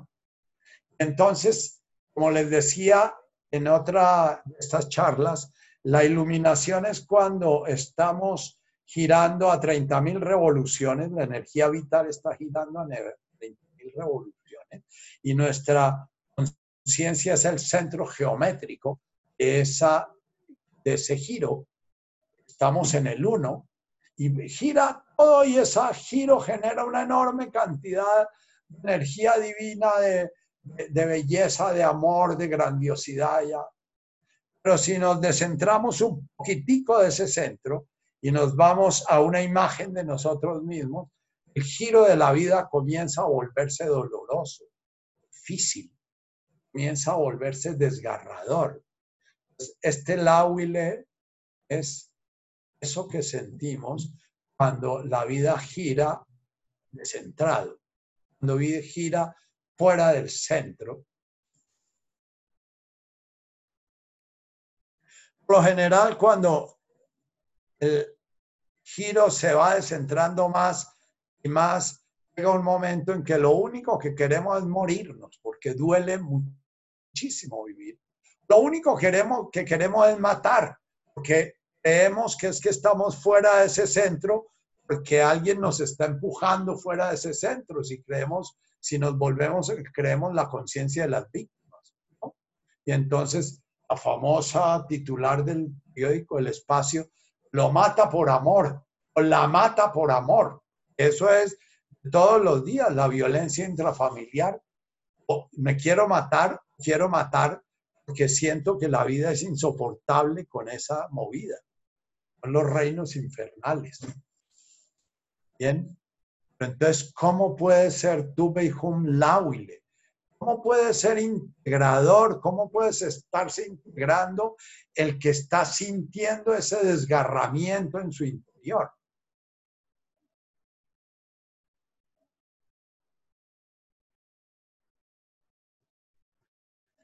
Esto es fundamental.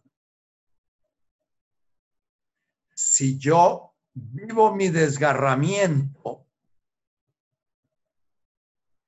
desde mi centro, no como víctima, desde mí mismo, desde mi responsabilidad, desde mi capacidad de responder por mí mismo en mi vida, desde mi capacidad de asumir mi vida, entonces voy a poder mirar dónde está el centro y dónde estoy yo.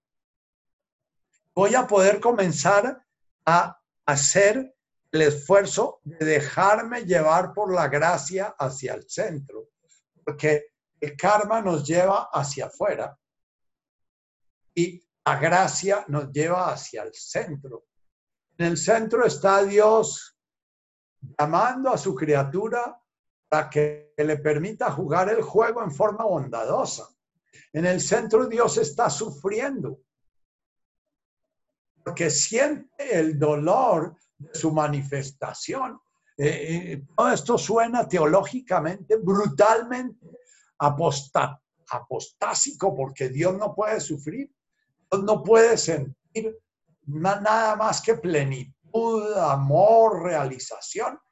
Cristo, ese es el misterio. Cristo, el misterio en nuestra, nuestra cosmogonía habla de Dios y de Cristo.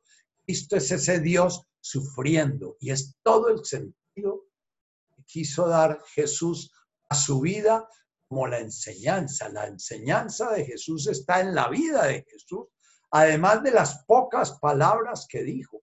Porque Jesús no fue un teólogo, Jesús no fue un teórico. Jesús, Jesús dijo muy pocas palabras, pero vivió una forma de vida, es la que nos enseña.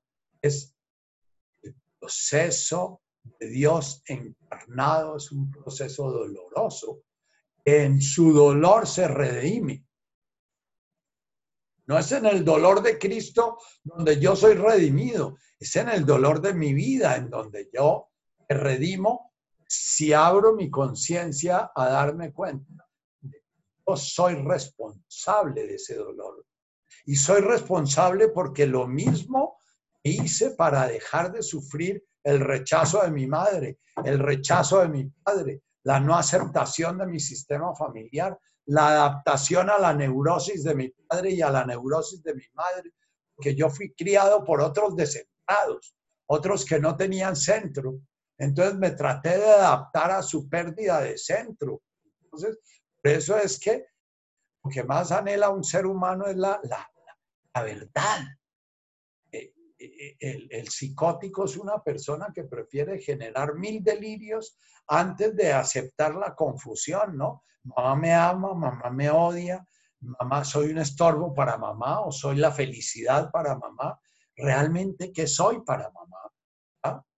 Y, estoy tratando de ver la verdad y puedo romper un vitral para ver si mamá me odia y cuando rompo el vitral y mamá me pega un reazo me doy cuenta que mamá me odia, pero después mamá me va a decir que no me odia, etc.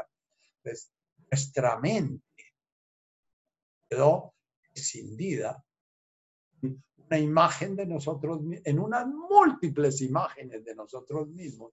Eso yo los llamo los yoes. El ego vive tratando de armonizar mi yo bueno, mi yo malo, mi yo despiadado, mi yo bondadoso, mi yo amoroso, mi yo enodiado, mi yo buen padre, mi yo mal padre, mi yo, eh, yo justo, mi yo injusto, mi yo. Y el, el ego vive ahí haciendo unas malabares para lograr juntar esa cantidad de imágenes. Mientras estemos en la mente, estamos láhuile. Entonces, láhuile cuando lo comenzamos a vivir después de haber practicado un buen tiempo, el lemáscani. Desde aquí no me bajo de este burro, porque desde este burro voy a poder comenzar a ver todo ese universo de yoes y voy a poder ver mis desgarros, pero el siguiente paso es cuando yo comience a sentirme desgarrado y cuando yo comience a sentirme confundido y yo me comience a sentir perdido y yo comience a sentir, entonces, entonces estoy integrándome, estoy haciendo el camino. El camino no es para pasarla bien, el camino no es para sentirme chéverísimo, el camino no es para que llegue Jesús y me diga, levántate y anda y entonces yo me paro a caminar feliz de la vida porque Jesús vino a darme la alegría de poder caminar bien. No, el camino es para, a través de mantenerme firme en mi, en mi Lemascan Baruch, poder comenzar a contemplar hacer el juego con mi yo, el juego con mis yoes, el juego de mi ego, comenzar a ver que yo no soy realmente esa persona bondadosa. Yo también soy una persona muy perversa en muchas cosas. no soy generoso, también soy envidioso. Yo no soy tan inteligente, también soy bruto. Yo no soy tan bello, también soy feo. Yo no soy tan amable, también soy bastante odioso. Digno de ser odiado. Yo no soy, entonces viene toda esa parafernalia de juicios. Cada juicio es un yo. He defendido cuando alguien me insinúa que yo no soy congruente con lo que yo predico, entonces me pongo bravo porque yo sí soy congruente. Pero si me siento en mi meditación, miro las profundas incongruencias y, y las miro y entonces en ese juego con mi ego, lo que hago es mirar bondadosamente a mi ego, tratando de negar al incongruente y afirmar al congruente, o entonces desesperándose porque como no soy congruente, voy a tirar la toalla, porque entonces yo cómo estoy predicando esto si yo soy de una incongruencia terrible y, yo que creía que yo realmente era, eh, yo que le critiqué al uno y al otro y al otro esto, y en eso estoy igualito. Yo que le critiqué a mi padre critiqué todo a mi padre y soy igualito a mi padre. Mi padre tenía un grupo de tertulia bíblica los lunes y yo tengo un grupo de meditación los lunes. Mi padre eh, buscaba ser un místico congruente y consistente, yo también busco ser un místico congruente y consistente. O sea, si yo me pongo a ver esa figura del padre que negaba en mí, eh, la tengo en mí tengo también el opuesto de mi padre, que posiblemente él lo tenía escondido y no me lo mostraba y yo lo actúo. ¿Ya? Mi psiquiatría he aprendido que cuando un hijo sale bien, bien, bien, bien así, torcidito, de un padre de esos santísimos, el torcidito es la imagen, la sombra del padre, lo que el padre niega. Entonces, he atendido personajes muy, muy perversos y muy eh, eh, desviados de, una, de un camino bondadoso, son hijos de unas personas tan santas. Y entonces yo atiendo a sus padres y ambos dicen, nosotros tan buenos que le enseñamos a esta persona, no le enseñamos sino bien y no sé qué, y mire lo que salió. Yo para mis adentros digo, si se sentaran en la huile estos personajes, podrían permitir traducida como humilde, es otra forma de traducir la huile. No, perdón, perdón, me confundí, ya me fui para la tercera. Humilde es el que ya reconoció todas esas torceduras y ya comienza a darse cuenta que cualquier cosa que, defienda, es paja. comienza a darse cuenta que se tiene que entregar. Ya se comienza a dar cuenta que él definitivamente no tiene ni idea para dónde va porque tiene eh, un yo que va para el norte, un yo que va para el sur, un yo que va para el oriente, un yo que va para el occidente, un yo que va para arriba, un yo que va para abajo. Y el ego no logra organizarlos, entonces ha sacado el escenario a los que no le conviene. Cuando ustedes se sientan a meditar y comienzan a dedicar media horita del día en la mañana y media horita del día en la noche y comienzan a estar bondadosa y amablemente permitiéndole al ego que reconozca que no logra integrar alguno de esos personajes nefastos. ¿Ah? Cuando comienzan a ver el yo que quiere matar a la mamá, ustedes que son buenos hijos, o el yo que quiere de alguna manera eh, ser infiel, ustedes que se sienten los fieles por excelencia, o el yo que de golpe quiere, eh, sé yo, más vergonzoso. Y, un día en mi grupo de meditación había un escándalo porque unas mujeres en Chía se habían amotinado y habían querido quemar vivo, linchar a un padre que mató a su hijo de tres meses porque no quería pagar la pensión alimenticia. Y yo todo lo que les dije es, esas mujeres estaban tratando de matar el filicida que había en ellas, la, la madre que quiere asesinar a su hijo. Y como no, no lo, lo, lo, lo logran ver dentro, quieren matarla afuera.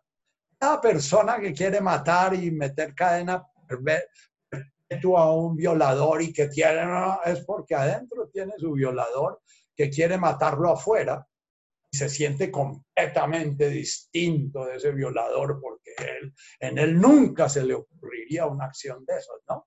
Eh, en la meditación vamos a, comenzando a aceptar el violador, vamos comenzando, dice Jesús, métete a tu habitación donde nadie te vea y observa al Padre que, te contempla como tú eres realmente.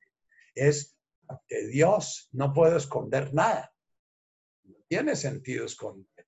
Entonces, la huile lo genera una mente consciente, está rechazando una sombra, una mente inconsciente. El ego ha ido creando a través de la vida, ido creando imágenes e imágenes, pero para crear esas imágenes, esa imagen que ustedes tienen de ustedes mismos ahorita, esa imagen de una persona así, WhatsApp, WhatsApp, ¿ya?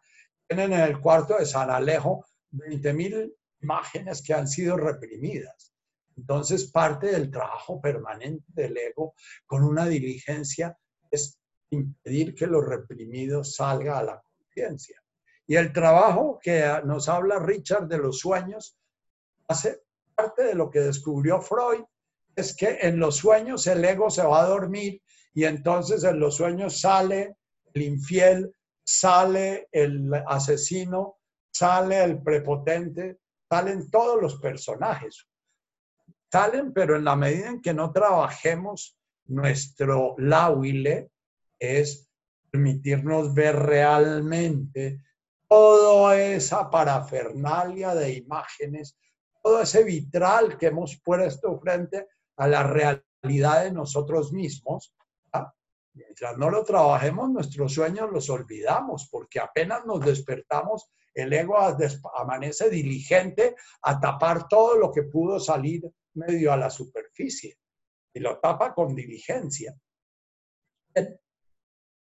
Apenas estamos tocando ese lauile. Ese lauile, podríamos hablar 10 lunes sobre ese lauile. Ese lauile es ese nosotros mismos el ego viene cosiendo y cosiendo y cosiendo y cosiendo para crear un yo aceptable a mamá, aceptable a mi mujer, aceptable a la sociedad, yo normal. Eh, esa multiplicidad de yoes metidos en esa imagencita de arena que se les desbarana y entonces el ego vuelve y vuelve, lo, trabaja. Cuando les hablaba Nejo y Sivianaj, el Sivianaj es cuando el ego permite, que su castillito de arena se derrumbe y se lo lleve la ola. Bueno, ya no tengo que armar castillitos de arena. Cien caballeros armados no desnuden a un hombre desnudo. Yo no tengo nada que defender. ¿Sí? ¿Usted es tal cual? Sí, yo soy. ¿Usted es tal? Sí, yo soy. ¿Y usted es mentiroso? Sí, soy mentiroso. Usted es veraz, sí, yo soy veraz. Y usted es justo, sí, soy justo. Usted es injusto, pero diga una de las dos, ¿no? Es que soy justo y soy injusto. Soy. Vamos a meditar un ratito. que este es, que es un grupo de meditación. Y entonces yo cuando me entusiasmo me olvido de la meditación. Ya los que me acompañan los lunes desde hace 30 años, siempre tengo un buen amigo que es Luiser, que mira su reloj y me hace señas para decirme, se pasó. Hoy vamos a meditar, aunque sea 15 minutos, aunque nos pasemos un poquitico, la tatica nos permite el desfasarnos un poquito. Cierra tus ojos.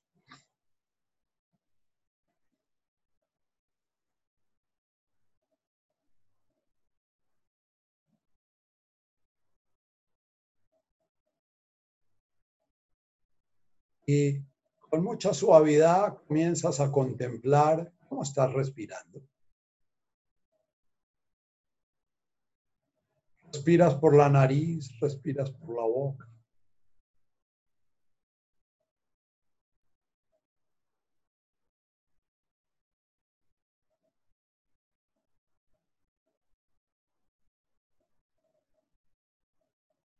Hoy vamos a hacer una práctica en el sufismo se llama afinar el instrumento. Vamos a ir descubriendo que hay muchas clases de respiración.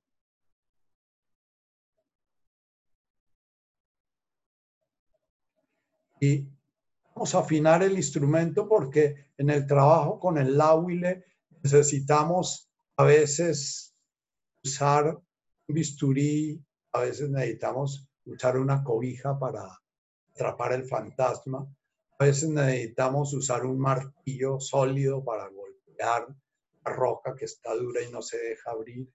Y a veces necesitamos sencillamente usar un soplido para quitar una nube que está tapando algo que necesitamos ver. Entonces, vamos a iniciar respirando una respiración que entra y sale por la nariz.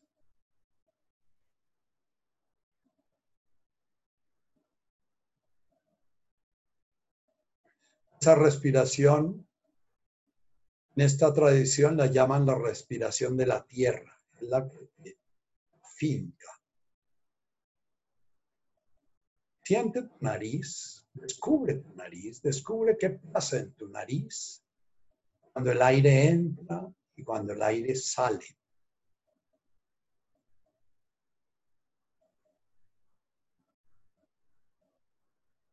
Podríamos perfectamente respirar por la boca. Pregúntate por qué los mamíferos superiores tienen nariz. La boca podemos olfatear. La boca entra más directamente nuestro aire y entra más aire. Sin embargo, el aire se toma el trabajo de pasar por la nariz.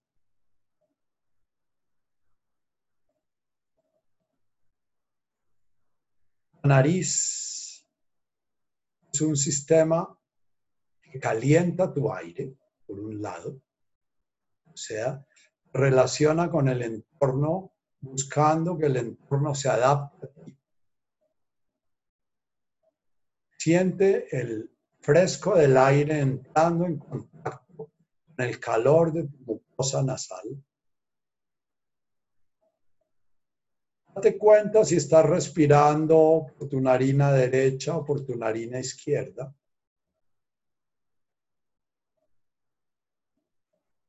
Sencillamente lo contemplas. Es posible que después trabajemos un poquito más hondo en qué significa eso.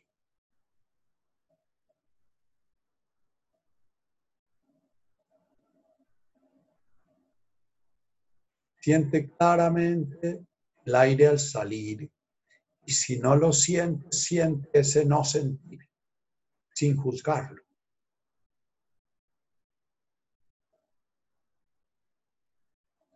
Si hay una de tus narinas que no está respirando, sencillamente siente qué está pasando en ella mientras el aire entra por la que está fluida.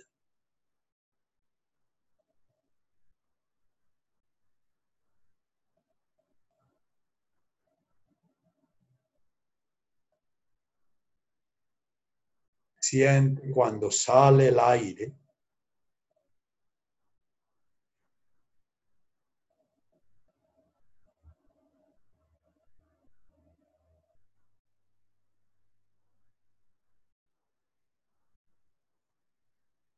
Tierra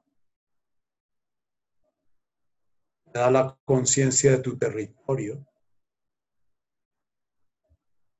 espacio personal. de tu individualidad, de la forma que encarna la divinidad en ti. Encarna en esa forma.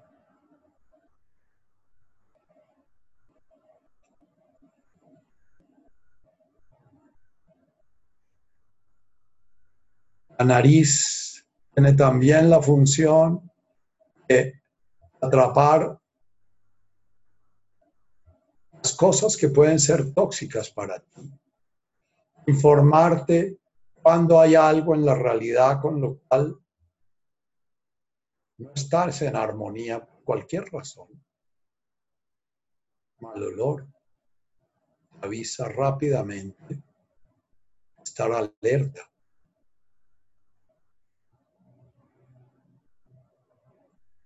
El olfato te permite decidir qué comes, qué no comes. Marca o la cualidad de tu relación con el entorno. Es el órgano de los sentidos más primitivo de todos. No se conecta con la corteza frontal. Es un órgano directamente informa a tu cerebro animal. Por eso es tan difícil domesticarlo es tan difícil adaptarte a los malos olores. Por eso los buenos olores entran tan directamente. Tiene mucha relación con tus enamoramientos o tus desenamoramientos.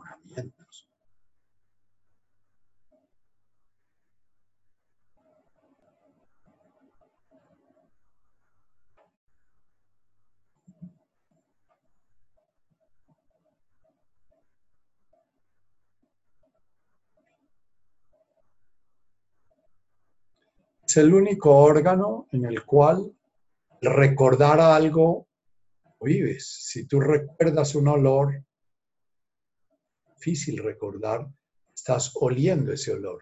No tienes una imagen del olor.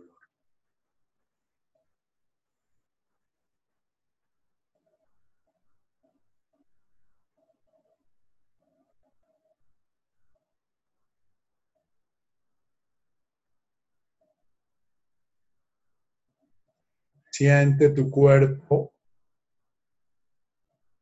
la conciencia de tu cuerpo cuando inspiras y expiras por la nariz.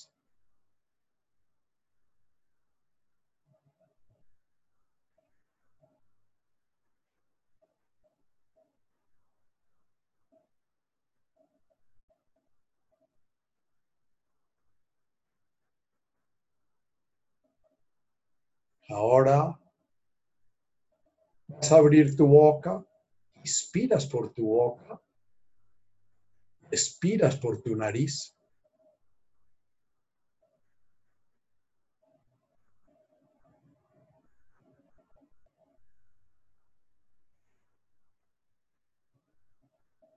Esta es llamada la respiración del fuego.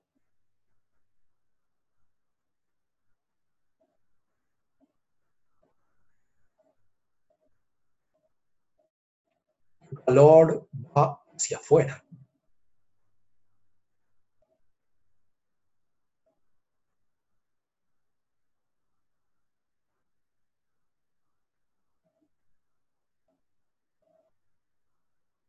Siente la sensación de la realidad entrando por tu boca. ¿Qué áreas de tu boca son tocadas? Siente vulnerabilidad cuando respiras por la boca.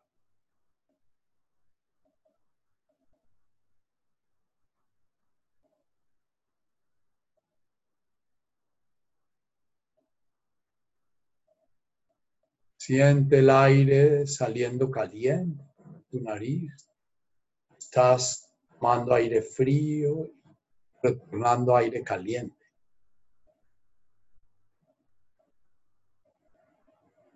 Aquí tus defensas son mucho menores. Y desgraciadamente de chiquito te quitaron las amígdalas, va a entrar todo lo que entre, va a entrar directamente. Ya no hay todo el sistema inmunológico asociado con la nariz. Las amígdalas hacían parte de él.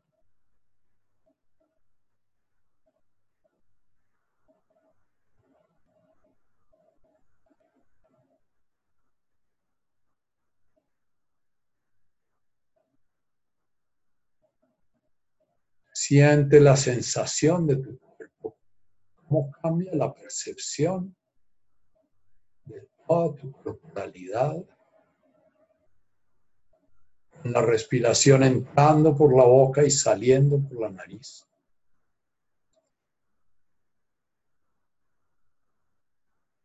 Es como si te estuvieras desprendiendo de la solidez de la tierra,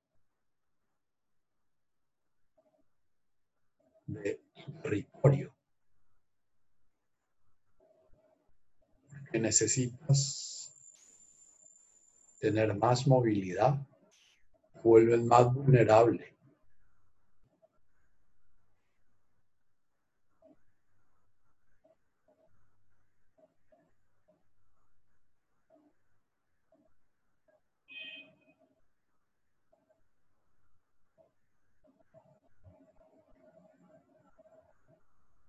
A veces, cuando estás atrapado en un juego de tu ego, ardiente y emocional, puedes trabajar esta respiración. Inspiras por la boca, llevas ese fresco a ese odio, a ese resentimiento o a ese pensamiento estado en, la compulsión vengadora, respiras por la nariz, dejando que ese paso por la nariz limpie se vaya transformando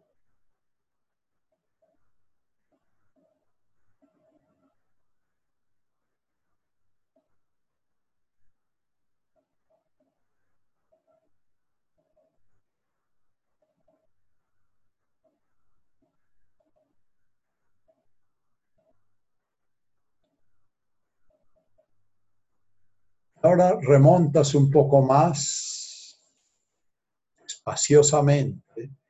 Respiras tomando y soltando el aire por tu boca. Respiración del viento, el aire.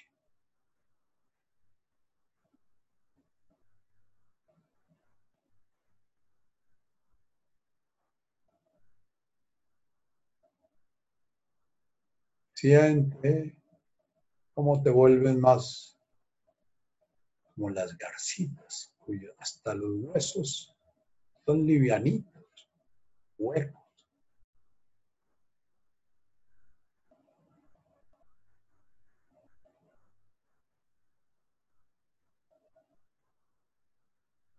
Eres mucho más vulnerable.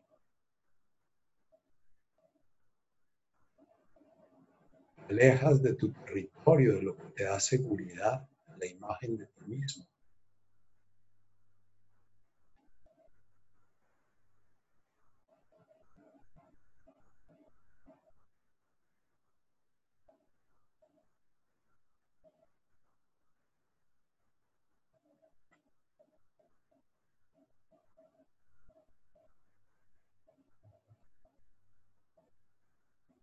Siente esa sensación de fluir como el aire.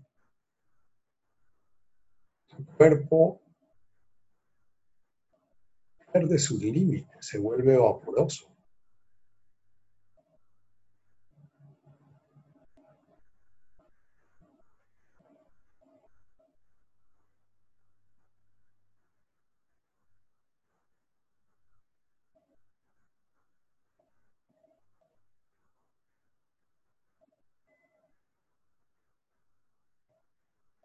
Cuando estés atrapado o tu ego esté construyendo a través de pesadas piedras de fundamentalismos,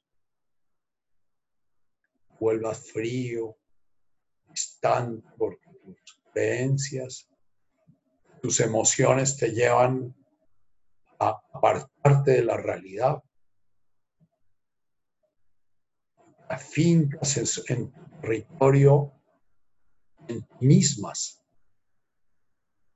metes rebuscar ahí en tu cuerpo tu identidad enfermando, creando enfermedades, historias.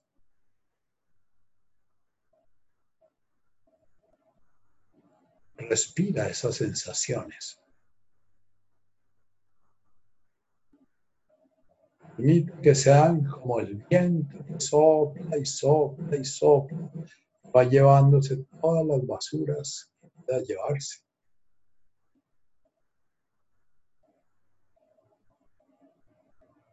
Permite que se vuelvan polvo.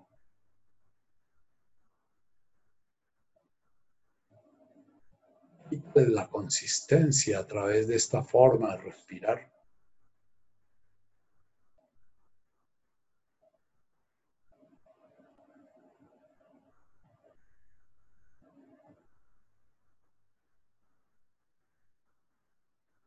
Ahora vuelves a solidificarte más, inspirando por la nariz y expirando por tu boca. El agua.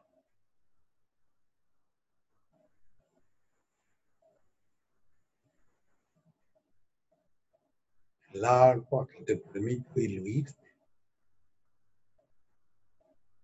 Permite que ese iceberg a veces de tu yo vaya perdiendo solidez.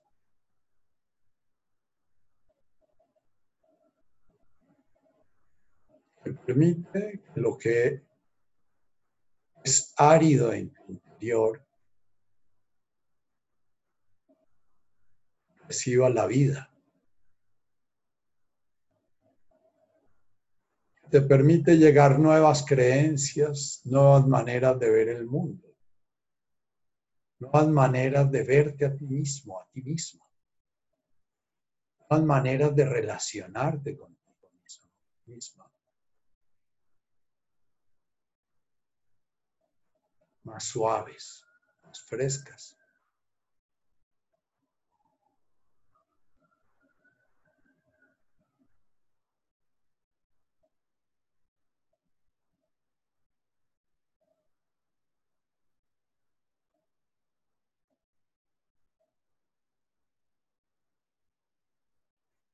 Ahora muy suavemente. Vas a ir a la respiración íntegra. Inspiras por boca y nariz y expiras por boca y nariz. Es posible que cueste, que tu mente crea la idea de que es o boca o nariz. Hazlo con mucha suavidad Descubre si las dos narinas están recibiendo la información de la frescura del aire que entra y de la tibieza del que sale. Si la boca recibe al mismo tiempo esa información. Con una profunda suavidad.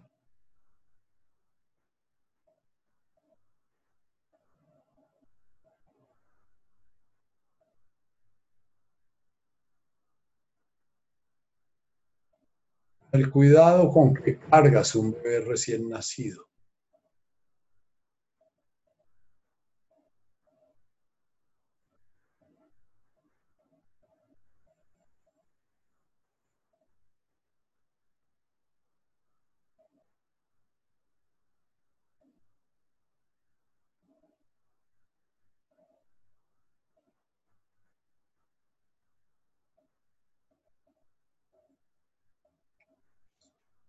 Si lo has logrado, permanece en ese respirar muy sutil.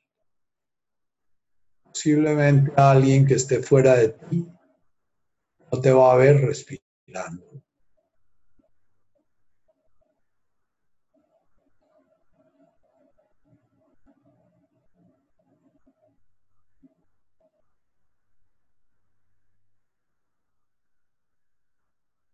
Cuando el ego se duerme,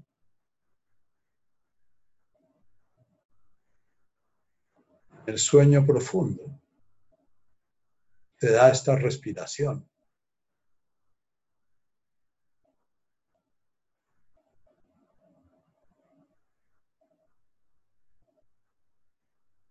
Eso a veces roncamos. La dar vibra está entrando aire por uno y por el otro lado.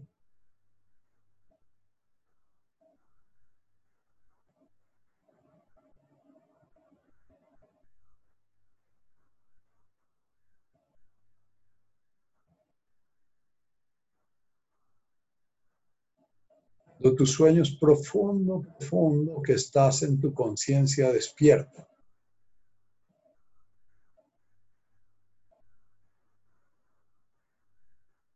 Hay ronquido. Cuando comienza a aparecer tu mente, creando vitrales desorganizados. A veces se da el rompido.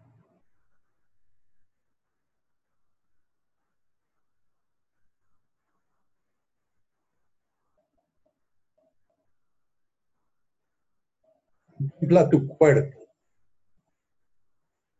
Perdió su tono, tuvo su tono,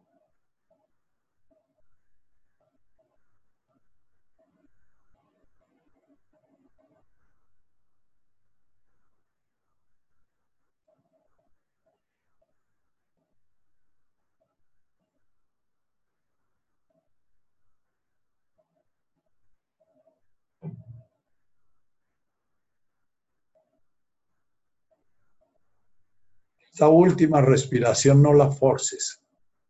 Cuando aparece casi espontáneamente, disfruta, porque hay quietud en tu interior.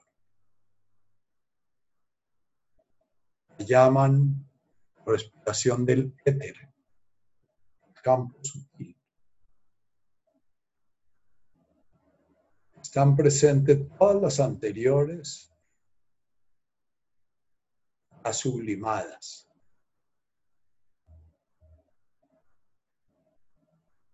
Vuelve a tu respiración tierra. Tomas aire por la nariz. Sueltas tu aire por la nariz, siendo muy consciente.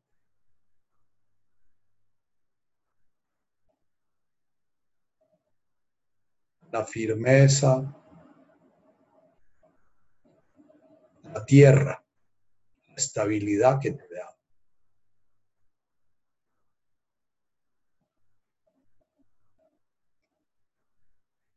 Nunca busques los estados sutiles de conciencia. Ellos aparecen. Cuando se buscan los estados sutiles de conciencia, se llama a la locura. Porque un estado sutil de conciencia, sin estar bien arraigados en la carne, en el cuerpo, en la sensorialidad, locura.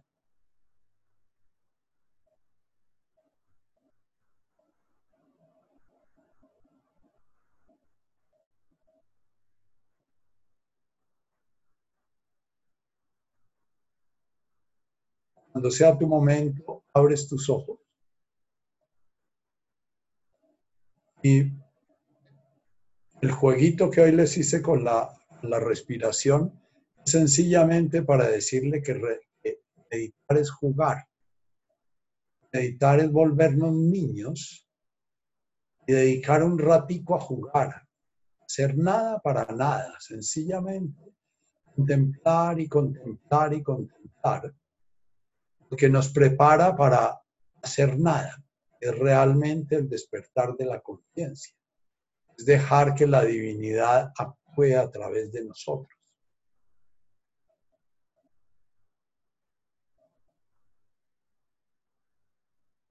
Cuando oréis, no pidáis nada al Padre, porque el Padre sabe más lo que necesitáis que vosotros mismos.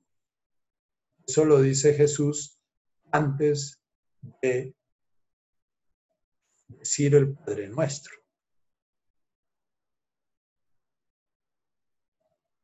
Bien. Estamos terminando un poco atrasados, pero, pero bien. Próxima vez seguimos con ese lauile, que es aprender a estar sentados en nuestra respiración contemplando, para un día poder, cuando estamos en nuestra vida cotidiana, no identificarnos con nuestra acción y con nuestra mente, sino con la conciencia en la cual se está dando ese juego.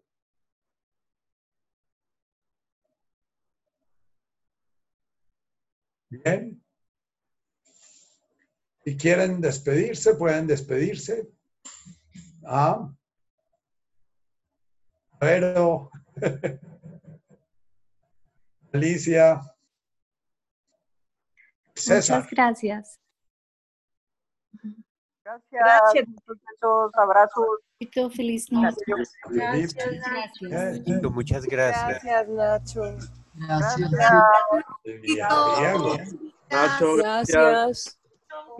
Margarita. Gracias, Nacho. Gracias, Adriana. Gracias, Nacho. Gracias, Gracias, gracias. Todos gracias. Gracias. Un abrazo. Si abrazo. queda alguna pregunta, espero que no queden muchas. Eh, eh, las traten de resolver desde su cuerpo, desde su sensación. Eh, jueguen, jueguen, no vayan a, no le pregunten a su mente cuál es la respiración del fuego, cuál es la del agua, o cuál es. Jueguen, miren las posibilidades que tienen y ensayen cuando tienen un lío en la cabeza o un lío en su cuerpo, ensayen formas de meditación que, que les pueden, lo importante es que ese yo construido permanentemente por el ego pueda irse disolviendo poquito a poco a punta de fuego, agua, aire, tierra o la respiración sutil. La respiración sutil se da cuando lo sólido se ha ablandado.